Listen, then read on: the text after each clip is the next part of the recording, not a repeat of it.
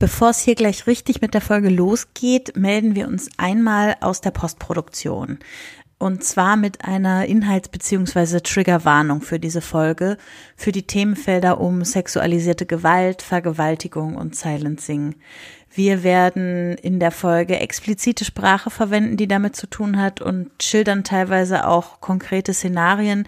Deshalb kann es sein, dass diese Folge euch besonders herausfordert. Seid da achtsam mit euch und passt auf euch auf.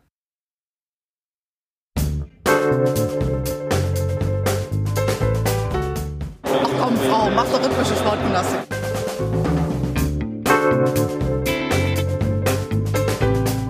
Themen rausarbeiten, neugierig sein, ähm, dieses journalistische Brainstorming, wenn man unterschiedliche Haltungen zu gewissen Themen hat, das richtig bis an die Grenzen zu bringen.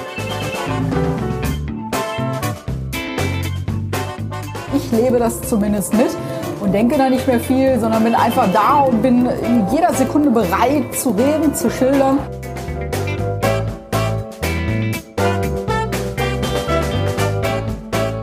Gleich geht es bei uns um den Titel.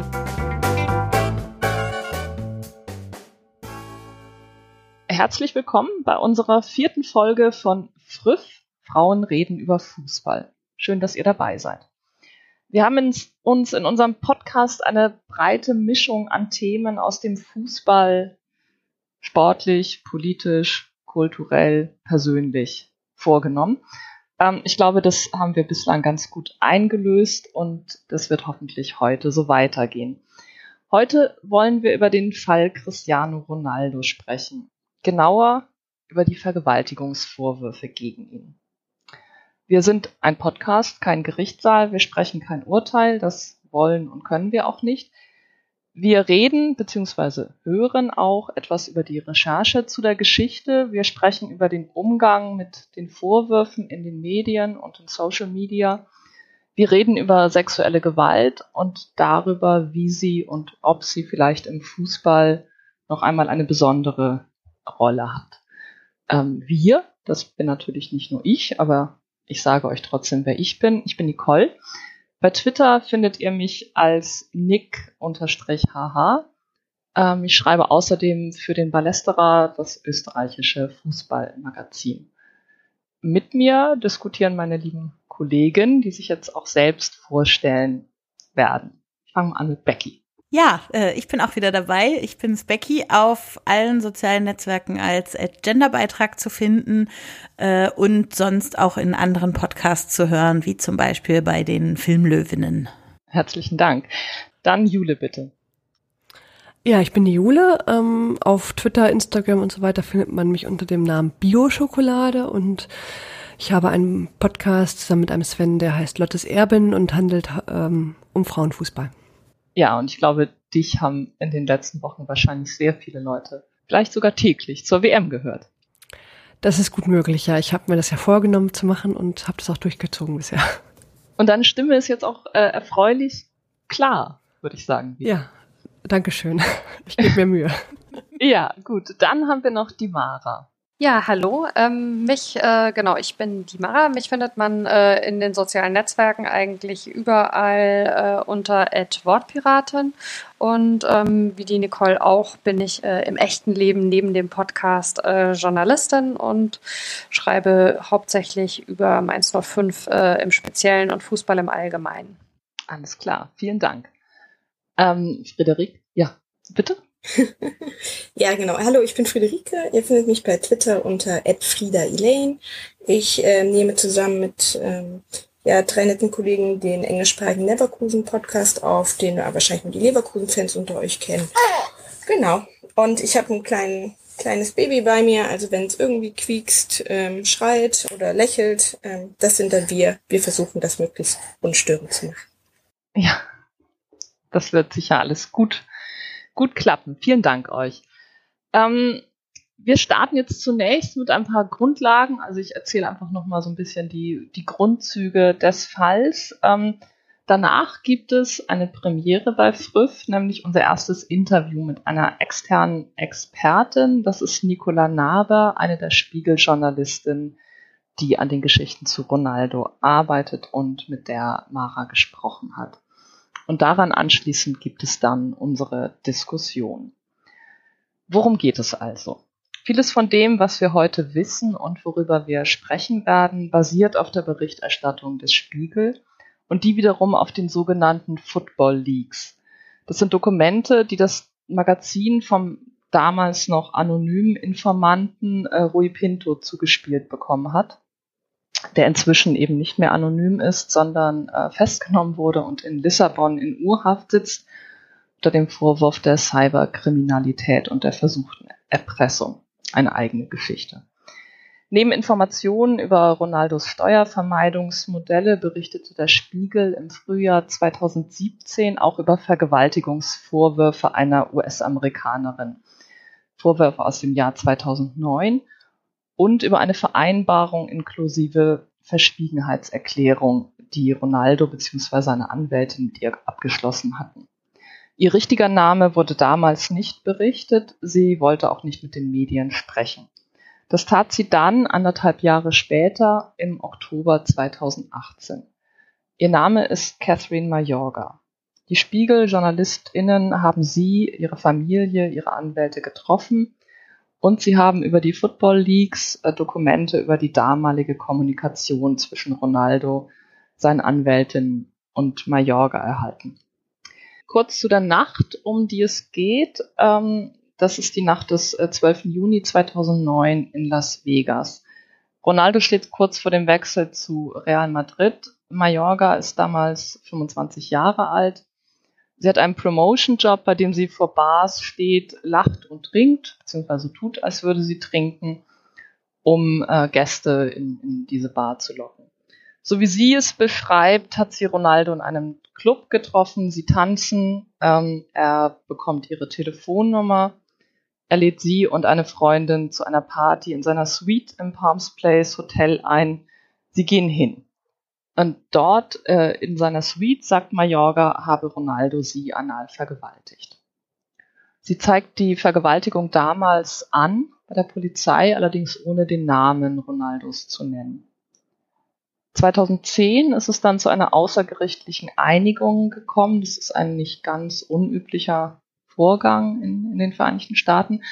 Mayorga hat 375.000 Dollar bekommen, sich dafür verpflichtet, über die Vorfälle Stillschweigen zu bewahren und auch etwa in der Therapie, die sie begonnen hat, äh, keinen Namen zu nennen. Bei den Verhandlungen um dieses Abkommen ist Ronaldo nicht anwesend gewesen. Zur Vereinbarung gehört aber, dass Mayorga ihm einen Brief geschrieben hat und verlangt hat, der solle ihm vorgelesen werden. Dieser Brief ist auch ein Dokument der Football Leagues, ebenso wie ein Fragebogen von Cristiano Ronaldos Anwälten an ihn, der in zwei Varianten existiert, wobei die erste frühere Bestätigung von Mayorgas Version enthält, also etwa Details wie, dass sie Nein und Stopp gesagt und Ronaldo sich hinterher bei ihr entschuldigt habe. Diese Dokumente werden von Ronaldo bzw. seinen Anwälten als Fälschung bezeichnet. Wie er überhaupt den Vorwurf der Vergewaltigung abstreitet, das geschieht auch direkt nach den Spiegel oder kurz nach den Spiegelveröffentlichungen via Social Media. Er sagt bzw. schreibt dort, Vergewaltigung ist ein furchtbares Verbrechen, das gegen alles steht, woran ich glaube. Auch wenn ich sehr daran interessiert bin, mich zu verteidigen, weigere ich mich, das Medienspektakel anzuheizen, das auf meine Kosten veranstaltet wird. Ich warte die Untersuchungen mit ruhigem Gewissen ab. Soweit Ronaldo.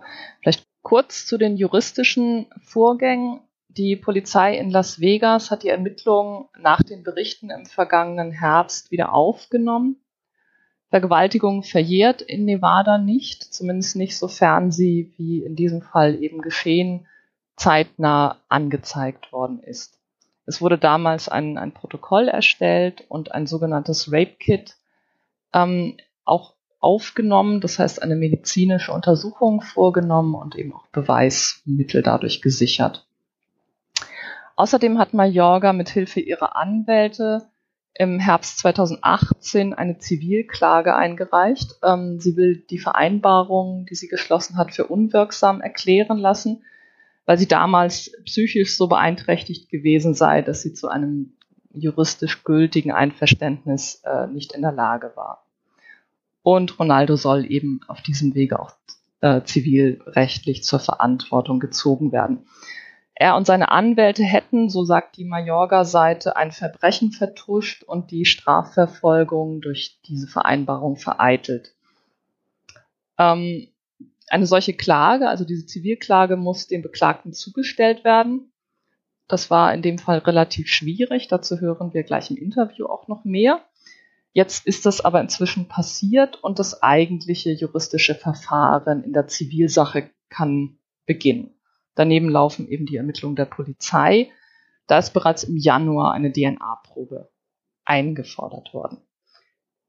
Soweit erstmal so ein paar grundlegende Informationen zu dem Fall. Wir werden das jetzt gleich noch vertiefen in dem Interview eben mit Nicola Naber vom Spiegel, das Mara geführt hat. Dazu ein kleiner Hinweis. Ihr werdet hören, dass sich die Tonqualität im Laufe des Interviews etwas verändert. Das ist auf technische Probleme im Ablauf zurückzuführen. Das klingt so ein bisschen wie eine Durchsage bei der Deutschen Bahn. Konkret bedeutet es hier, Mara und Nicola mussten Teile zweimal aufnehmen. Dadurch haben wir auch eine Stelle, die quasi doppelt vorkommt.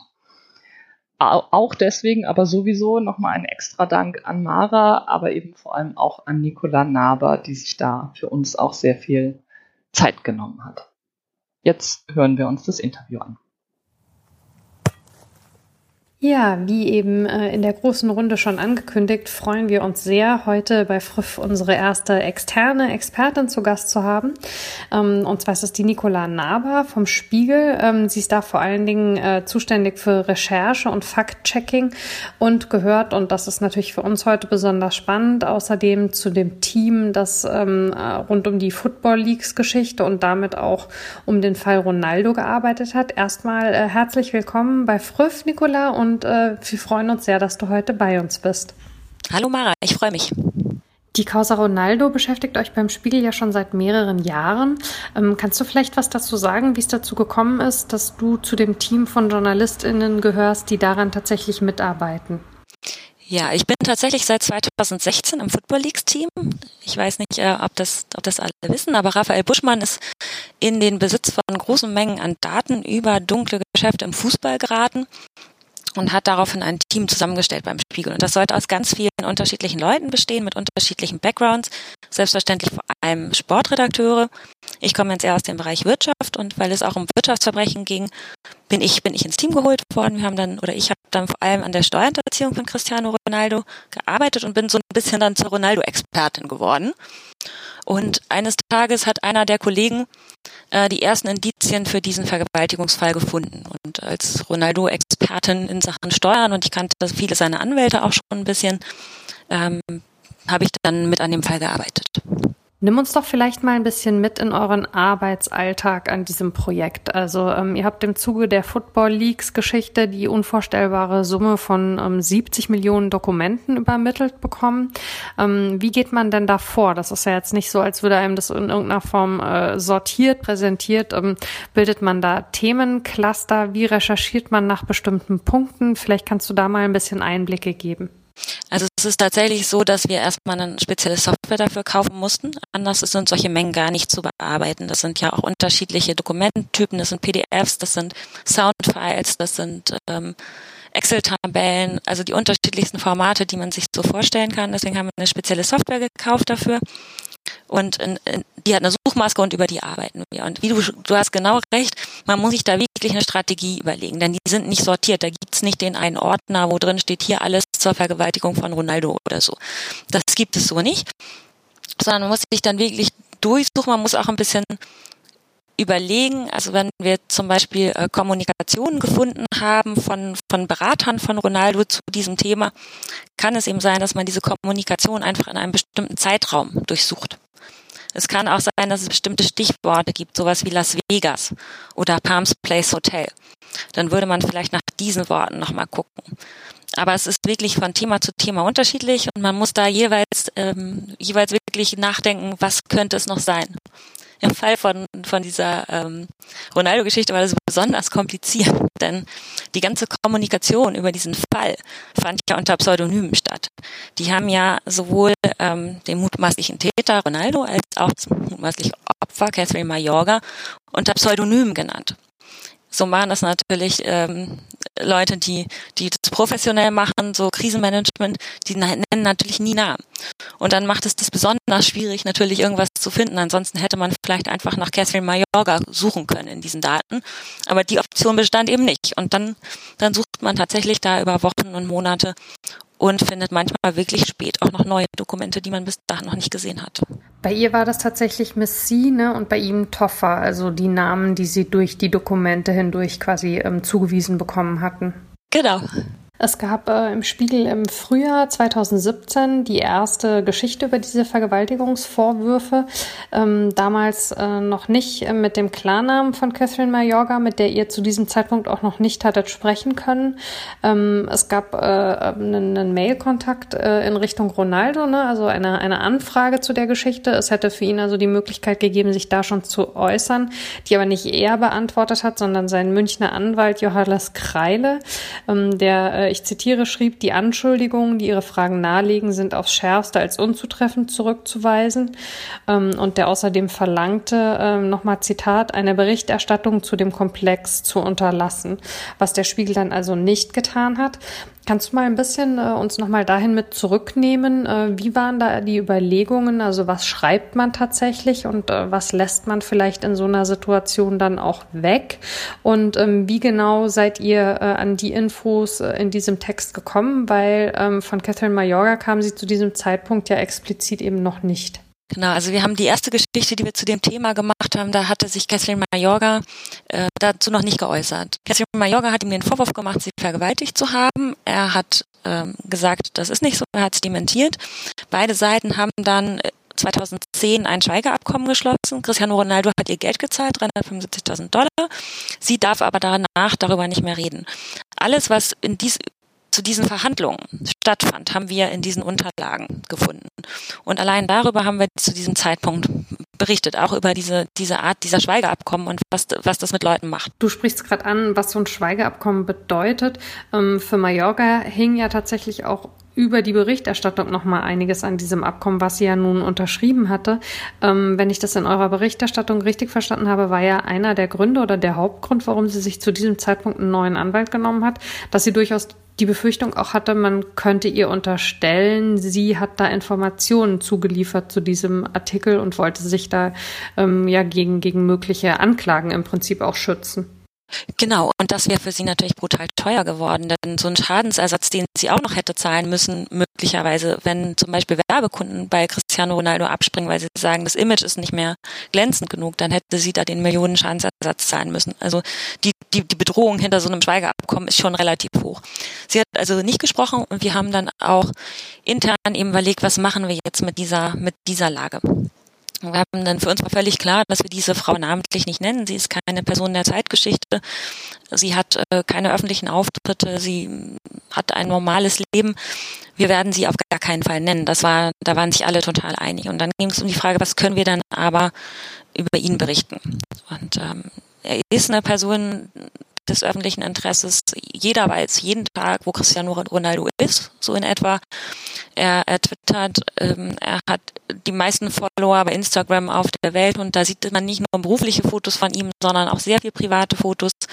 Er hat sich also selbst ins öffentliche Leben begeben. Deswegen haben wir gesagt, doch, wir können ihn da auch benennen. Also eine Möglichkeit wäre auch gewesen zu anonymisieren.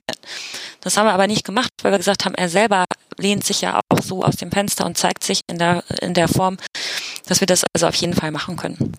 Und die Diskussion ging dann eher um die Details. Es gab zum Beispiel einen Brief, den Catherine Mayorga Ronaldo geschrieben hat. Das war ihre Bedingung in diesem Settlement. Sie war wohl, so lesen wir es aus den Unterlagen, sehr überrascht über die Tatsache, dass er nicht kam zu der Verhandlung mit ihr. Sie wollte ihm, so sagt sie es, ins Gesicht schreien, was er je angetan hat aus ihrer Sicht. Und er kam einfach nicht und sie wusste nicht so ganz hin mit ihren Emotionen und hat dann rausgehandelt, na, ich schreibe ihm aber einen Brief. Und dieser Brief, der muss ihm vorgelesen werden von seinem Anwalt. Und in diesem Brief packt sie nun ihre gesamte Emotion rein. Und wir haben natürlich dann drüber nachgedacht, kann man, was kann man dann mit so einem Brief machen? Kann man den zeigen oder nicht?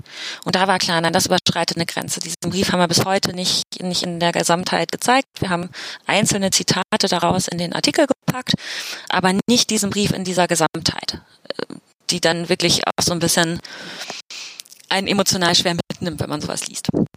Deswegen haben wir da entschieden, nein, das, das geht zu weit. Das können wir nicht machen. Es geht ja am Ende um den Vorwurf. Und wir haben dann Zitate aus diesem Brief genommen, dass sie sagt, ich bereue dieses Abkommen schon jetzt.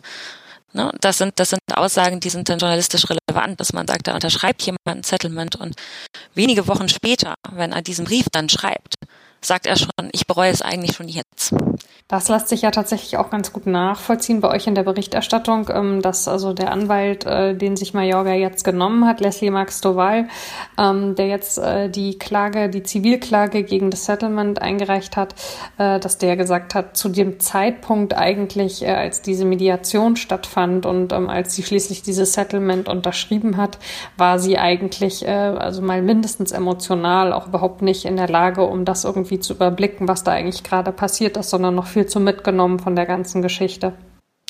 Ja, wir haben auch ähm, wir haben auch Unterlagen dazu, die das ein bisschen bestätigen, kann man natürlich nicht sagen, aber die das stützen, dass selbst die Anwälte der Gegenseite, also die Anwälte von Ronaldo, darüber sprechen, dass es sehr schwierig ist und dass sie psychisch sehr labil ist und dass es schwierig ist, mit ihr ein Abkommen zu schließen und dass man sich sehr beeilen muss, auch dieses Abkommen wirklich abzuschließen, weil nicht kalkulierbar ist, wie diese Frau sich weiter verhalten wird. Also es gibt Unterlagen, die wirklich sagen, sie muss in einem psychisch angeschlagenen Zustand gewesen sein zu dem Zeitpunkt. Jetzt gibt es eben neue Gutachten, die ihr Anwalt dann beauftragt haben, die das auch bescheinigen, dass sie damals und bis heute eigentlich traumatisiert ist. Das hat er jetzt eben vor Gericht eingereicht, um dieses Schweigeabkommen jetzt aufheben zu lassen konnte nachts noch mit einer Freundin telefoniert ähm, und ist ja dann tatsächlich auch, also äh, hat am nächsten Tag die Polizei angerufen, ist in ein Krankenhaus gefahren ähm, und, und hatte eigentlich bei diesen Terminen, auch bei der Mediation später rund um das Settlement, immer Begleitung von, von den Eltern, teilweise auch von dem Bruder. Ähm, also auch wenn sie dann aufgrund des Settlements selbst im Privatbereich über viele Themen, äh, die diese Geschichte betrafen, gar nicht sprechen durfte und auch zum Beispiel sogar bei ihrem äh, Therapeuten äh, den Namen Ronaldos nicht erwähnen, ähm, hat man doch den Eindruck, dass sie sich in ihrem privaten Umfeld, soweit es eben möglich war, tatsächlich Hilfe geholt hat. Wie siehst du das? Ja, das sehe ich absolut genauso. Ich glaube wirklich, die Familie ist für Catherine Mayorga sehr wichtig. Es liegt wirklich daran, dass sie dieses Settlement-Abkommen, das Schweigeabkommen unterschrieben hat. Sie darf mit kaum einem darüber reden, was in dieser Nacht geschehen ist. Sie, ähm, die Mutter schildert im Interview mit uns, dass Catherine Mayorga sie anruft, wenn sie im Supermarkt ein Cover eines Magazins sieht, wo Ronaldo abgebildet ist, dass sie panisch anruft, wenn sie irgendwo ein Plakat mit Ronaldo drauf entdeckt, dass sie dann Angst hat, dass sie dann Unterstützung braucht. Auch zum Interview mit dem Spiegel hat Catherine Mayorga ihre Eltern mitgebracht, hat auch ihre Therapeutin mitgebracht. Es ist ein, es, sie wirkt nach wie vor auf uns so, als bräuchte sie viel Halt und viel Unterstützung was mich, je mehr sich diese Geschichte so in der Berichterstattung des Spiegel entfaltet hat, total ja beschäftigt und auch irgendwie äh, erstaunt hat, ist, was für eine Heerschar von Anwälten Ronaldo tatsächlich äh, beschäftigt, sei es grundsätzlich oder jetzt für diese Geschichte. Ähm, es gibt von Stovall, also von Mayorgas äh, jetzt neuem Anwalt, ähm, ein Zitat, äh, das äh, bei euch in einem Artikel und auch in einem kurzen Film äh, gezeigt wird, wo er so sinngemäß sagt, es ist eben so, dass, dass viele von den reichen und berühmten Leuten äh, ja so ganze Teams haben, die jetzt mal überspitzt gesagt ihren Dreck wegräumen. Also Fixers nennt er die. Und ähm, dass es also wichtig ist, äh, dass, dass die Öffentlichkeit äh, die Dinge erfährt, die da laufen. Und ähm, hiding a crime is a crime, ähm, sagt er ganz deutlich. Ähm, wie ging dir das, äh, als dir das so bewusst geworden ist, dass der wirklich also in jedem Land im Prinzip da irgendwie so seine Anwaltsteams hat und die dann so auf verschiedene Themenbereiche jeweils irgendwie losschickt, so dass er selbst sich im Prinzip ja mit Themen überhaupt nicht befassen oder auseinandersetzen muss. Aus meiner Sicht ist genau das die Metaebene der Geschichte. Die Geschichte ist ja nicht wirklich, eine Frau wirft einem Mann eine Vergewaltigung vor und er bestreitet die, sondern die Geschichte ist eben eigentlich eine junge Frau, die Promotion-Jobs macht, wirft einem globalen Superstar Vergewaltigung vor. Und die wirklich einmalige Gelegenheit, die wir haben, und das kommt, glaube ich, Journalisten ganz, ganz selten in die Finger, ist, dass wir in den Football Leagues Daten tatsächlich sehen können, was passiert, wenn dieser Vorwurf bei diesem Superstar eingeht. Ähm, dass man sehen kann, wie professionell eine Verteidigungsstrategie aufgezogen wird, wie hoffnungslos es eigentlich ist, als jemand, der nicht berühmt ist, gegen einen Berühmten vorzugehen, einfach aufgrund dieser Professionalität, die dann in kürzester Zeit zusammengezogen wird. Ronaldo hat seine Haus- und Hofanwälte in Portugal, mit denen er seit vielen Jahren sehr vertrauensvoll zusammenarbeitet, denen er ähm, auch Auskünfte geben kann darüber, was aus seiner Sicht wirklich passiert ist. Er hat dann eine Firma in Großbritannien, die für sein Reputationsmanagement zuständig ist. Er hat dann Top-Anwälte in den USA, die auch jederzeit Experten zu allen Detailfragen hinzuziehen können. Das ist in diesem Fall zum Beispiel ein Privatdetektiv mit Kontakten zur äh, Polizei in Las Vegas, der Catherine Mayorga folgt und gezielt nach Schwächen sucht bei ihr, der zum Beispiel ihr abends folgt, in der Hoffnung, dass sie das Nachtleben von Las Vegas und die Männer von Las Vegas genießt, der sich äh, mit ihrer Familie und ihren Freunden beschäftigt, der finanzielle Angelegenheiten bei ihr ausleuchtet, um Schwächen aufzutun, die man verwenden kann. Äh, wir sehen auch, dass sie dann zum Beispiel einen Experten hinzuziehen zu der Frage, ob Ronaldo potenziell ausgeliefert werden könnte von Portugal in die USA aufgrund eines solchen Vorwurfs. Und die die Art, in welcher Geschwindigkeit und in welcher Organisation und welcher Professionalität und Nüchternheit diese Anwälte vorgehen, ist einfach sehr beeindruckend. Das ist auch nur ein Beispiel. Aber selbstverständlich findet die Kommunikation seiner Berater in anonymisierter Form statt. Der Name Ronaldo taucht nicht auf, der Name Mayorga taucht nicht auf. In den allermeisten Dokumenten, wir haben auch welche gefunden, in denen es auftaucht. Das war auch ganz wertvoll, dass es so war. Aber grundsätzlich versucht man wirklich alles zu vermeiden, was da schaden kann. Und das kann man sich eben nur kaufen, wenn man auch reich ist. Dieses Thema tatsächlich so ein bisschen äh, in einer Nussschale, finde ich, ist die Geschichte äh, mit äh, der, dem, dem langen Versuch der Klagezustellung. Also, dass es tatsächlich über Monate äh, nicht möglich war, Ronaldo die Klage zuzustellen, weil er sich immer wieder entzogen hat, weil alle Möglichkeiten, die einem normalerweise offen stehen, sei es eine persönliche Übergabe oder ein Übersenden an einen Anwalt des Beklagten, der das dann eben äh, weitergibt oder auch das simple Herausfinden von einer Adresse, ähm, ja, im Prinzip äh, so verstellt waren, weil, weil dieses Team eben so gearbeitet hat, dass auf der einen Seite Ronaldo von morgens bis abends präsent ist in der Öffentlichkeit und aber auf der anderen Seite man die absurde Situation hat, dass es nicht möglich war, ihm diese Klage zuzustellen für einen sehr langen Zeitraum. Das ist wirklich eine absurde Posse und das ist auch etwas, was ich mir jetzt auch vor dieser Geschichte nicht hätte vorstellen können. Vielleicht muss man einen Schritt zurückgehen und nochmal erklären, wenn man in den USA eine Klage gegen jemanden einreicht, hat er 14 Tage Zeit, darauf zu antworten. Ähm, dazu muss er natürlich erstmal wissen, dass Klage gegen ihn eingereicht worden ist und deshalb muss ihm die zur Kenntnis zugestellt werden. Was mir nie so klar war, ist, dass, bei, dass es auch gilt, wenn über diese Klage auch in der Presse schon berichtet worden ist und man auch annehmen kann, dass Herr Ronaldo davon schon Kenntnis hat, in der Regel ist das gar nicht so ein komplizierter Prozess. Man schickt die Klage einfach an den Anwalt des Betroffenen und der sagt dann, jupp, habe ich erreicht. Ähm, aber der Anwalt von Cristiano Ronaldo sagt, er sei zwar sein Anwalt und er äußert sich auch zu dem Fall und er dementiert auch, dass da in dem Vorwurf irgendwas dran ist, aber er sei nicht befugt, diese Klage anzunehmen was dann zu diesem absurden Prozess führte, dass man versuchen musste, ihm diese Klage persönlich in Italien über das Den Haager Abkommen über die Justizbehörden in Italien zustellen zu lassen. Und da sind wir wieder beim Thema, was, was können sich, äh, oder wie ist es eigentlich, wenn man einen Promi als Gegner hat? Derjenige, der es ihm dort zustellen sollte, der beauftragt war, äh, schrieb nur an Les Doval zurück, ähm, Spieler von Juventus sind hier wie Heilige. Das ist ganz schwierig, seine Adresse rauszufinden eine Adresse, die wir alle irgendwie kennen, weil wir alle die Fotos von Ronaldo auf seinem Balkon mit seinen Babys kennen. Wir wissen auch, an welcher Straße er wohnt. Das ist auch kein Geheimnis. Die genaue Hausnummer kennen wir aber nicht. Und die Adresse beim Rathaus rauszufinden, wie das normalerweise funktioniert, funktioniert eben auch nicht, weil komischerweise die ähm, Grundbucheinträge geschwärzt waren. So dass ähm, diese Monate gedauert hat, bis am Ende Ronaldo jetzt die Klage erreicht hat und seine Anwälte darauf dann auch bald antworten werden, wie er dann auf den Vorwurf reagiert. Es gab jetzt kürzlich ein bisschen Verwirrung. Da hieß es plötzlich äh, in verschiedenen Medien, ähm, Mayorga hätte die Klage zurückgezogen, was aber so faktisch nicht stimmt. Das wurde dann auch teilweise äh, hier von deutschen Medien übernommen. Kannst du ganz kurz erklären, wie sich dieser fälschliche Eindruck verbreitet hat und aber was tatsächlich dahinter steckt? Ja, das ist aus meiner Sicht ganz, ganz kurz erklärt und hat genau mit dieser Klagezustellung zu tun, über die wir gerade geredet hatten. Ähm, Lestoval, der Anwalt von Mayorga, hatte die Klage erst vor einem lokalen Gericht in Las Vegas eingereicht. Sie konnte dann nicht zugestellt werden. Es drohte, dass diese Frist ausläuft.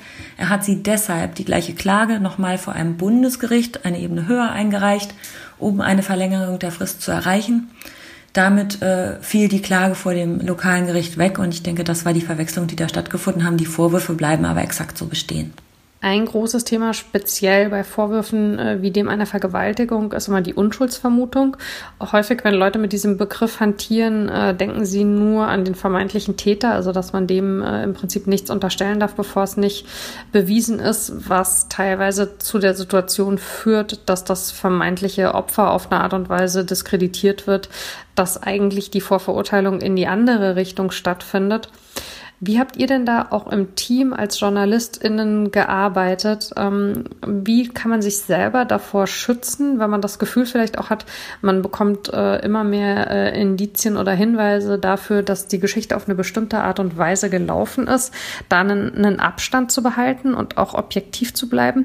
Und äh, inwiefern ist es da vielleicht auch hilfreich, dass ihr eben in einer Gruppe gearbeitet habt, in der ja vielleicht auch unterschiedliche Meinungen dann vorherrschen? Ja, das ist bei Vergewaltigungsgeschichten natürlich total schwierig, ne? Also ähm, niemand von uns war dabei, niemand von uns weiß, was genau in dieser Nacht passiert ist. Es gibt einen Vorwurf, es gibt einen Dementi, es gibt diesen Fragebogen, es gibt äh, Graubereiche. Wir wissen es nicht wirklich genau und wir können es auch nicht wissen. Niemand kann es wissen, außer den beiden, die in diesem Raum waren. Ähm, das macht die ganze Sache total schwierig und ich bin total dankbar, dass wir deshalb im Team daran gearbeitet haben. Wir waren zwischenzeitlich, ich glaube, zehn Leute, die daran mitgearbeitet haben. Und ich, ganz ehrlich, ich glaube, ich habe noch nie so viel mit meinen Kollegen diskutiert und auch gestritten wie in diesem Fall. Es geht ja nicht nur um die Frage, ob man überhaupt berichtet, natürlich als Verdachtsberichterstattung, das ist klar, sondern es geht ja auch darum, mit welchen Details berichtet man denn. Ein Beispiel, wir hatten diesen Brief, den Catherine Mayorga an Cristiano Ronaldo geschrieben hat. Sie ähm, hatte ursprünglich gedacht, dass Cristiano Ronaldo, wenn das Schweigeabkommen verhandelt wird, zu diesem Verhandlungstermin kommt. Er kam dann nicht, das scheint sie überrascht zu haben und sie hat dann rausverhandelt, dass sie einen Brief schreiben darf, in dem sie aus ihrer Sicht ihm nochmal sagt, wie sie diese Nacht erlebt hat. Und vereinbart war, dass Cristiano Ronaldos Anwalt Cristiano diesen äh, Brief vorlesen muss und bestätigen muss, dass der angekommen ist. Und in, da haben wir eben auch überlegt, was, was von diesem Brief kann man dann eigentlich der Öffentlichkeit jetzt zeigen und was kann man nicht. Wir haben uns am Ende entschieden, diesen Brief nicht in der gesamten Länge zu veröffentlichen, sondern daraus einzelne Zitate zu nehmen, aber nicht den Gesamteindruck dieses ganzen Briefes äh, der Öffentlichkeit zu zeigen, der wirklich total erschütternd ist, wenn man ihn liest, weil wir einfach nicht ausreichend Gegenrede von ihm hatten, was wir hätten dagegen stellen können. Er hat sich einfach auf unsere Konfrontationsanfragen, auf unsere Gesprächsangebote nicht gemeldet. Wir konnten also relativ wenig aus seiner Sicht dagegen stellen, außer ein, das war alles so nicht. Äh, und ich dementiere, so dass wir den Eindruck hatten, da hätte das Gewicht dann nicht mehr gestimmt und dann haben wir darauf verzichtet. Aber das sind die Diskussionen gewesen, die wir im Team hatten über die wir sehr gerungen haben, sehr emotional. Und ähm, am Ende glaube ich tatsächlich, dass da ein Team ganz gut ist, um, um so eine Mitte zu finden, um Argumente auszutauschen, unterschiedliche Sichtweisen darauf auch zu haben. Ich, ich fand das sehr wertvoll und es hat, glaube ich, total geholfen. Was jetzt das angeht mit der, dass das Opfer am Ende kriminalisiert wird oder das mutmaßliche Opfer, das, das glaube ich auch. Wir hatten ja ursprünglich kein Interview mit ihr, sondern die erste Geschichte war ja nur ein Bericht über dieses Schweigeabkommen. Und die Kommentare, die wir dazu hatten in unserem Forum und die es weltweit gab in den Foren, waren erschütternd. Da stand drin, das könne ja gar nicht sein, dieser Vorwurf. Äh, jede Frau würde ja gern mit Cristiano Ronaldo eine Nacht verbringen. Der Vorwurf sei also ganz klar, da will eine Frau einfach nur Geld erpressen. Und am Ende hat uns Catherine Mayorga erzählt im Interview, dass es auch ein Grund war, warum sie am Ende doch in die Öffentlichkeit gegangen ist, warum sie ihr Gesicht gezeigt hat, weil sie sagte, sie lässt sich ungern in dieser Form darstellen, auch wenn sie da anonym war, dass sie aber das so aufgeregt hat, dass das ein Argument von ihr war, warum sie sagte, nee, das lasse ich nicht auf mir sitzen, da zeige ich mich. Nachdem sie das getan hat, muss sie aber jetzt auch damit leben, dass es beispielsweise Fake-Twitter-Accounts gibt unter ihrem Namen, ähm, wo dann eigentlich doch wieder die gleichen Vorwürfe erhoben werden, dass sie ja ganz bestimmt nur Geld haben will und da an der Geschichte eigentlich nichts dran sei. Inwieweit beschäftigt dich vielleicht manchmal auch die Frage, warum Ronaldo sich in der Angelegenheit so verhält, wie er es tut? Ich meine, ähm, wenn es so ist, wie er nach wie vor sagt, also dass, dass an der Geschichte nichts dran ist, dann ähm, stelle ich mir zumindest die Frage, warum, ähm, warum hat man dann solche Strategien äh, parat, die ja eigentlich äh, das Thema nur verschleppen, anstatt dafür zu sorgen, dass es so schnell wie möglich abgehandelt wird und damit im Prinzip auch aus der Öffentlichkeit verschwindet, also was äh, ja absolut in seinem Interesse sein müsste. Klar, das fragen wir uns natürlich manchmal, was in seinem Kopf vorgeht oder in dem seiner Anwälte. Am Ende können wir darüber natürlich nur spekulieren. Ein Punkt, den man natürlich wirklich anerkennen muss, ist, dass die Verteidigung bei einem Vergewaltigungsvorwurf in der Regel total schwierig ist, eben weil es, weil es keine wirklichen Belege gibt dafür, was, was vorgefallen ist und weil eben am Ende niemand dabei war in dieser Nacht. Das ist also eine Lage, in der man sich wirklich, glaube ich, oft sehr schwer verteidigen kann. Alles andere kann man nur spekulieren. Es kann natürlich sein, dass man irgendwie hofft, wenn mehr Zeit vergeht, dass das Interesse der Öffentlichkeit nicht mehr so da ist man könnte denken, je länger man wartet, desto mehr sieht man vielleicht, welche Belege es in den Football Leagues Daten eigentlich gibt. Wir sehen ja auch ein bisschen, dass die Dementis der Anwälte immer gerade so weit reichen wie unsere Belege. Wir haben als erstes über das Schweigeabkommen berichtet, dann war die erste Reaktion der Anwälte, das Schweigeabkommen hat gar nichts mit Ronaldo zu tun. Wir haben dann kurz darauf die Dokumente veröffentlicht, aus denen hervorgeht, dass doch Ronaldo dieses Schweigeabkommen auch unterschrieben hat, dass es sich also durchaus auf ihn bezieht. Heute gibt Ronaldos Anwalt zu, dass es das Schweigeabkommen gibt. Das sei aber kein Eingeständnis von Schuld gewesen. Inzwischen haben wir diesen Fragebogen veröffentlicht, in dem Cristiano Ronaldo zitiert wird, damit, dass sie Nein und Stopp gesagt hat. Jetzt sagt Cristiano Ronaldos Anwalt, die seien gefälscht, die Dokumente. Ähm, es könnte auch eine Taktik sein, erstmal abzuwarten, was, was eigentlich noch auftaucht.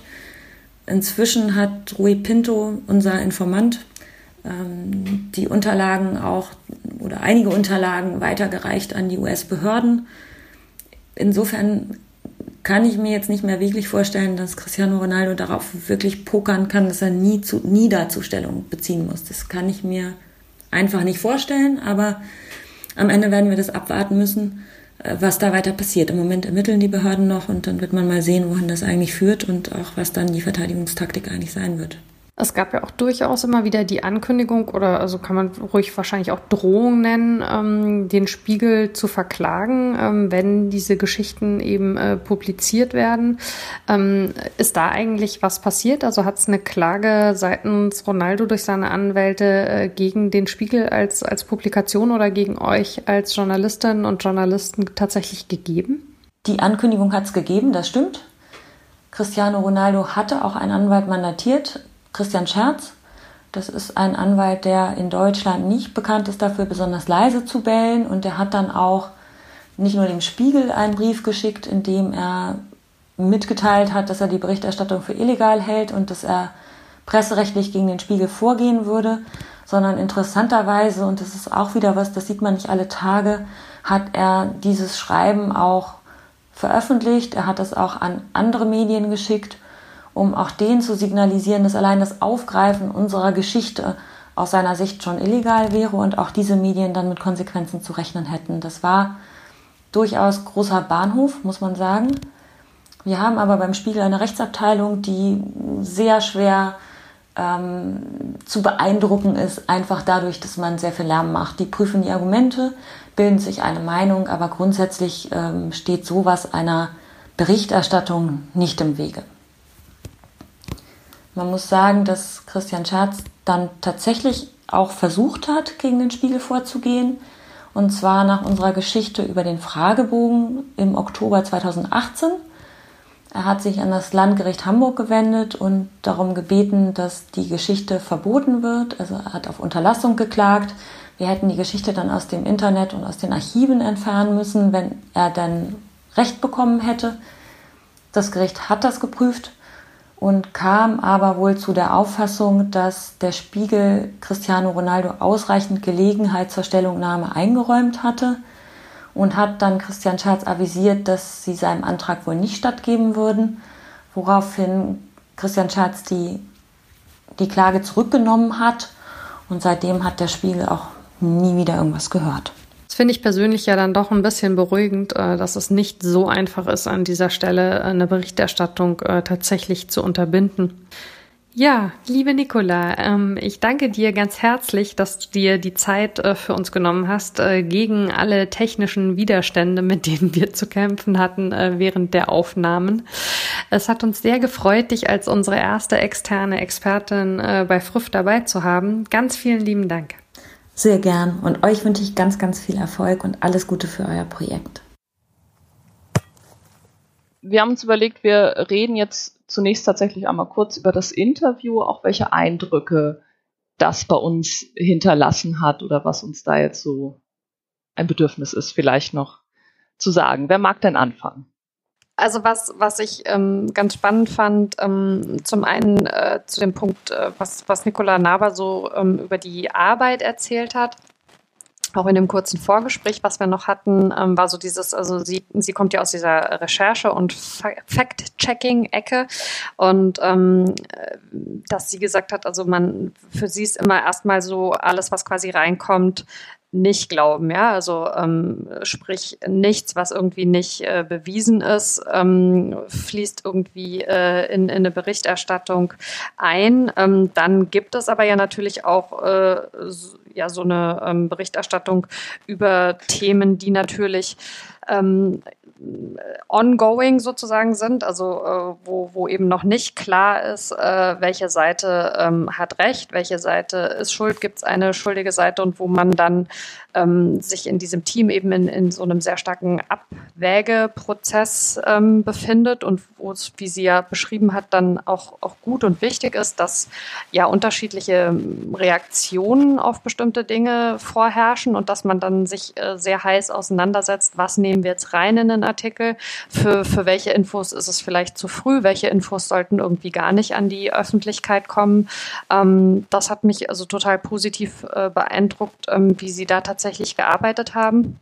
Und zwar für mich auch total nachvollziehbar, weil ich finde, äh, wir können uns ja alle nicht so wirklich davon befreien, dass wir auf sowas reagieren. Ja, also wenn, wenn man sich beispielsweise diesen ersten Spiegelbericht äh, durchliest, ähm, in, in der diese Nacht ja auch sehr im Detail geschildert wird, ähm, und, und man quasi so mitgenommen wird in die Situation, in der sie beschreibt, ähm, dass, dass also er mehrere Anläufe quasi nimmt und dass sie ihn irgendwie abweist und es dann auch die Zitate von ihr gibt, dass sie sich sehr lange gar nicht bedroht gefühlt hat, weil sie so das Gefühl hatte, wieso sollte Ronaldo es quasi äh, nötig haben, äh, irgendjemandem äh, sexuelle Gewalt anzutun, äh, der kann sich sehr aussuchen, mit wem er irgendwie schläft und wie es dann aber für sie so gekippt ist, dann ist es ja schwierig, sich davor zu schützen, dass man darauf reagiert. Und ähm, dieses Korrektiv, was, was die JournalistInnen da in der Gruppe hatten, über Sachen eben ganz klar miteinander zu sprechen und so, ähm, das, das fand ich total spannend. Ähm, was ich auch spannend fand, worüber Nicola und ich in dem, in dem Interview ja auch schon kurz gesprochen haben, ist tatsächlich diese Geschichte mit den Anwälten. Also wenn man das nachliest, was ist eigentlich passiert, wie ist da was passiert. In jedem Absatz taucht quasi ein neuer Anwalt oder eine neue Kanzlei auf. In also ganz vielen verschiedenen Ländern gibt es eben diese Anwälte für verschiedene Themenkomplexe. Und das kann man sich ja als normaler Mensch wie wir sie alle sind, irgendwie überhaupt nicht vorstellen. Ja, dass man natürlich klar, Prominente haben Geld und Prominente haben irgendwie Ressourcen, um sich zu verteidigen, die größer sind als unsere, so wie sie halt Ressourcen für alles haben, die anders sind als die von einem normalen Menschen, um in den Urlaub zu fliegen, zu wohnen, zu essen. Aber dass man eben wirklich ja so eine ganze Armee von, von Leuten aufstellt, die sich dann um diese Themen kümmern und aber ja gleichzeitig es so ist, dass, dass man, wie jetzt in dem Fall Ronaldo sagt, es geht da nicht um eine Verteidigung. Ich bin unschuldig, ich habe mir nichts vorzuwerfen. Aber trotzdem wähle ich einen solchen Weg. Also ich gehe nicht das Thema so schnell wie möglich an und sorge dann mit dafür, dass es aus der Öffentlichkeit verschwindet im Idealfall, weil ich mir ja so sicher bin, dass ich mir nichts vorzuwerfen habe, sondern ich bin noch nicht mal an einem Punkt, vermeintlich, wo ich glaube, mich verteidigen zu müssen und habe aber trotzdem halt schon eine ganze Armee, die mit mir aufläuft. Das war so eine Dimension an der Geschichte, ja, also die mich extrem beschäftigt hat. Ich weiß nicht, wie es euch da ging. Hm. Also das ist auch einer der Punkte, der am meisten bei mir ausgelöst hat beim Hören des Interviews, weil ich so, also ich kenne aus meinem Umfeld äh, es so, dass viele Frauen hauptsächlich, die schon mal Opfer sexualisierter Gewalt geworden sind, sich ohnehin sehr schwer damit tun, das anzuzeigen, weil es ein extrem schwerer Weg ist, den man dabei gehen muss, weil man seine Geschichte ganz oft wieder erzählen muss, weil an vielen Stellen einem nicht geglaubt wird äh, und weil auch es einfach sehr schwer ist, vieles nachzuweisen, wenn, äh, wenn Wort gegen Wort steht sozusagen. Ähm, sprich, es ist sowieso schon schwer für ein Opfer sexualisierter Gewalt so einen Weg anzutreten und sowas anzuzeigen. Wenn ich mir dann noch vorstelle, dass der Täter so ein Superstar wie Ronaldo ist oder vielleicht gehen wir auch ein, zwei Ebenen runter und sind nicht bei dem Super Superstar, wie er es ist, aber einfach bei irgendwelchen anderen prominenten Menschen, denen es einfach viel leichter fällt, so eine Verteidigungsarmee äh, dann aufzustellen als dem gemeinen Typen von nebenan irgendwie. Da, da, also da, das stimmt mich einerseits sehr pessimistisch, andererseits ähm, auch sehr, ähm, wie soll ich sagen, finde ich es auch sehr mutig, trotzdem dann so einen Weg zu gehen. Das wird ja auch total klar in diesen Beschreibungen ähm, von dieser Mediation. Also ähm, das, das erklärt sie den äh, Kolleginnen äh, beim Spiegel ja später auch, wie geschockt sie darüber war, dass er da gar nicht anwesend sein musste. Also ne, der Punkt, den du gerade angesprochen hast, äh, Becky, die ähm, Frauen, die sowas zur Anzeige bringen, sind oft gezwungen, das wieder und wieder und wieder zu erzählen in verschiedenen Settings. War bei ihr ja auch so im Krankenhaus, bei ihren Eltern, bei der Polizei und dann eben da wieder. Und er muss sich dem aber gar nicht stellen. Er schickt da halt einfach irgendwie seine Leute hin und, und muss, muss überhaupt nicht rein in diese Situation. Kein einziges Mal musste er sich bisher konfrontieren lassen tatsächlich. Wie ist es bei euch, Jule, Friederike? Wie ist es euch mit dem, oder was ist bei euch so in, in, jetzt in Erinnerung geblieben, besonders vom Interview? Ja, also ich war beeindruckt darüber, wie mit was für einem sehr großen Aufwand da wirklich äh, recherchiert worden ist. Also man wenn man die Menschen, die jetzt eher äh, dem nicht glauben, äh, immer so, so zuhört, dann hat man das Gefühl, da wird jetzt einfach irgendwie so eine Behauptung rausgehauen, irgendwie, die man mal irgendwo gelesen hat. Aber tatsächlich hat man ja wirklich extrem viele Dokumente gesichtet. Man, man äh, hat mit der Frau gesprochen. Ähm, und ähm, was mich besonders, äh, was ja auch besonders schlimm ist, was ja auch sich mit Leuten deckt, die ich kenne, die den Gewalt in dieser Form widerfahren ist, ist, dass die halt, obwohl das jetzt zehn Jahre her ist, immer noch traumatisiert ist. Ne? Also der geht's nicht gut. Die ist jetzt nicht, hat jetzt mhm. nicht das Geld genommen, drei oder zumindestens wirkt es so ähm, und drei Wochen Urlaub gemacht und äh, dann ist wieder gut. Das ist jetzt nicht wie so eine so eine Wunde und äh, irgendwann ist sie wieder, ein, sieht sie ganz gut aus, sondern die ist äh, wie, traumatisiert die Frau. Die wird jeden Tag irgendwie, wenn sie durch den Supermarkt geht oder, oder wenn sie den Fernseher ausschaltet, dann hat sie läuft sie Gefahr, ähm, dass sie ein Bild ihres Peinigers, ihres mutmaßlichen Peinigers sieht. Mm, und das finde ich schon sehr, ja, das, ähm, also wenn ich das, als ich das gehört habe, fiel es mir jetzt auch nicht leichter, irgendwie an die Version von Herrn Ronaldo zu glauben. Also muss man jetzt, weil es ja ein extremer Aufwand dafür, er macht einen extremen Aufwand, aber auch der Spiegel hat ja auch einen extremen Aufwand gemacht, um das zu recherchieren irgendwie. Also das, ähm, mhm ist schon beeindruckend und das ist auch schwierig zu, das ist jetzt nicht einfach nur so ein Gerücht oder irgendwie, das hat man mal so gemacht und. Ja. Friederike, magst du noch was zum Interview sagen? Ja, ganz kurz, ähm, was Julia auch schon gesagt hat, ich war auch beeindruckt davon, ich komme ja überhaupt nicht aus dem journalistischen Bereich, ähm, was für ein Aufwand ähm, da betrieben wird, was für eine Millionen Dokumente und über Jahre das Ganze dann irgendwie durchforstet wird und so, das fand ich ja total spannend, diesen Einblick halt nochmal zu, zu finden. Ansonsten ist, glaube ich, habt ihr vieles schon gesagt. Ich würde gerne noch, äh, also Julia hat jetzt gerade gesagt, ihr fällt es schwer, die Version von Herrn Ronaldo zu glauben ich finde, mir ist auch noch mal sehr viel klarer geworden, dass es ja gar keine Version von ihm gibt. Also mhm. äh, ich glaube, das war mir nicht immer so bewusst, wenn ich über diesen Fall nachgedacht habe bisher. Und ich finde, das, äh, das ist auch jetzt wieder was, wo ich mich vom kleinen Fall löse und irgendwie zum größeren gucke von diesem Fall weg. Ich finde es extrem interessant, wie Nicola davon erzählt hat, wie sie sozusagen verschiedene Sachen nicht äh, online gestellt, äh, publiziert, was auch immer haben, weil es nichts von ihm gab, was sie dagegen hätten stellen können, weil sie ausgewogen berichten wollten.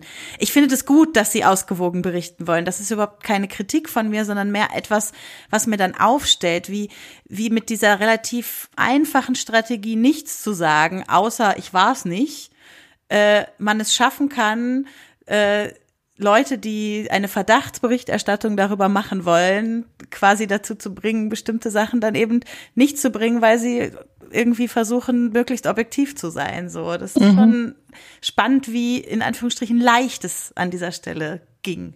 Ähm, ich fand es bei dem Punkt tatsächlich auch spannend, dass sie gesagt hat, es kommt eine Reaktion immer nur auf den nächsten Schritt, den sie bringen. Ne? Also sie recherchieren nach wie vor weiter und sie finden etwas Neues und berichten darüber und dazu gibt es dann wieder eine Bezugnahme. Also über diese ganz frühen Geschichten gibt es irgendwie das, ähm, was, glaube ich, noch rund um das Settlement besprochen wurde. Also dass er beispielsweise sagt, es gab keinen Austausch von Telefonnummern, also solche Kleinigkeiten. Aber überhaupt eine Version von ihm existiert sehr, sehr wenig und immer nur bezogen auf das, was eben in der Berichterstattung schon vorgekommen ist.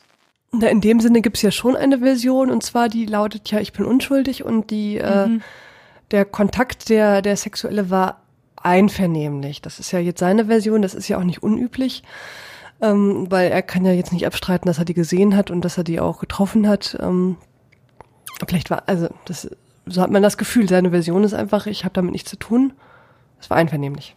Ähm, Becky, du hast eben schon mal das quasi so ein bisschen, äh, ein bisschen von dem spezifischen Fall weg, äh, so ein bisschen aufgezogen.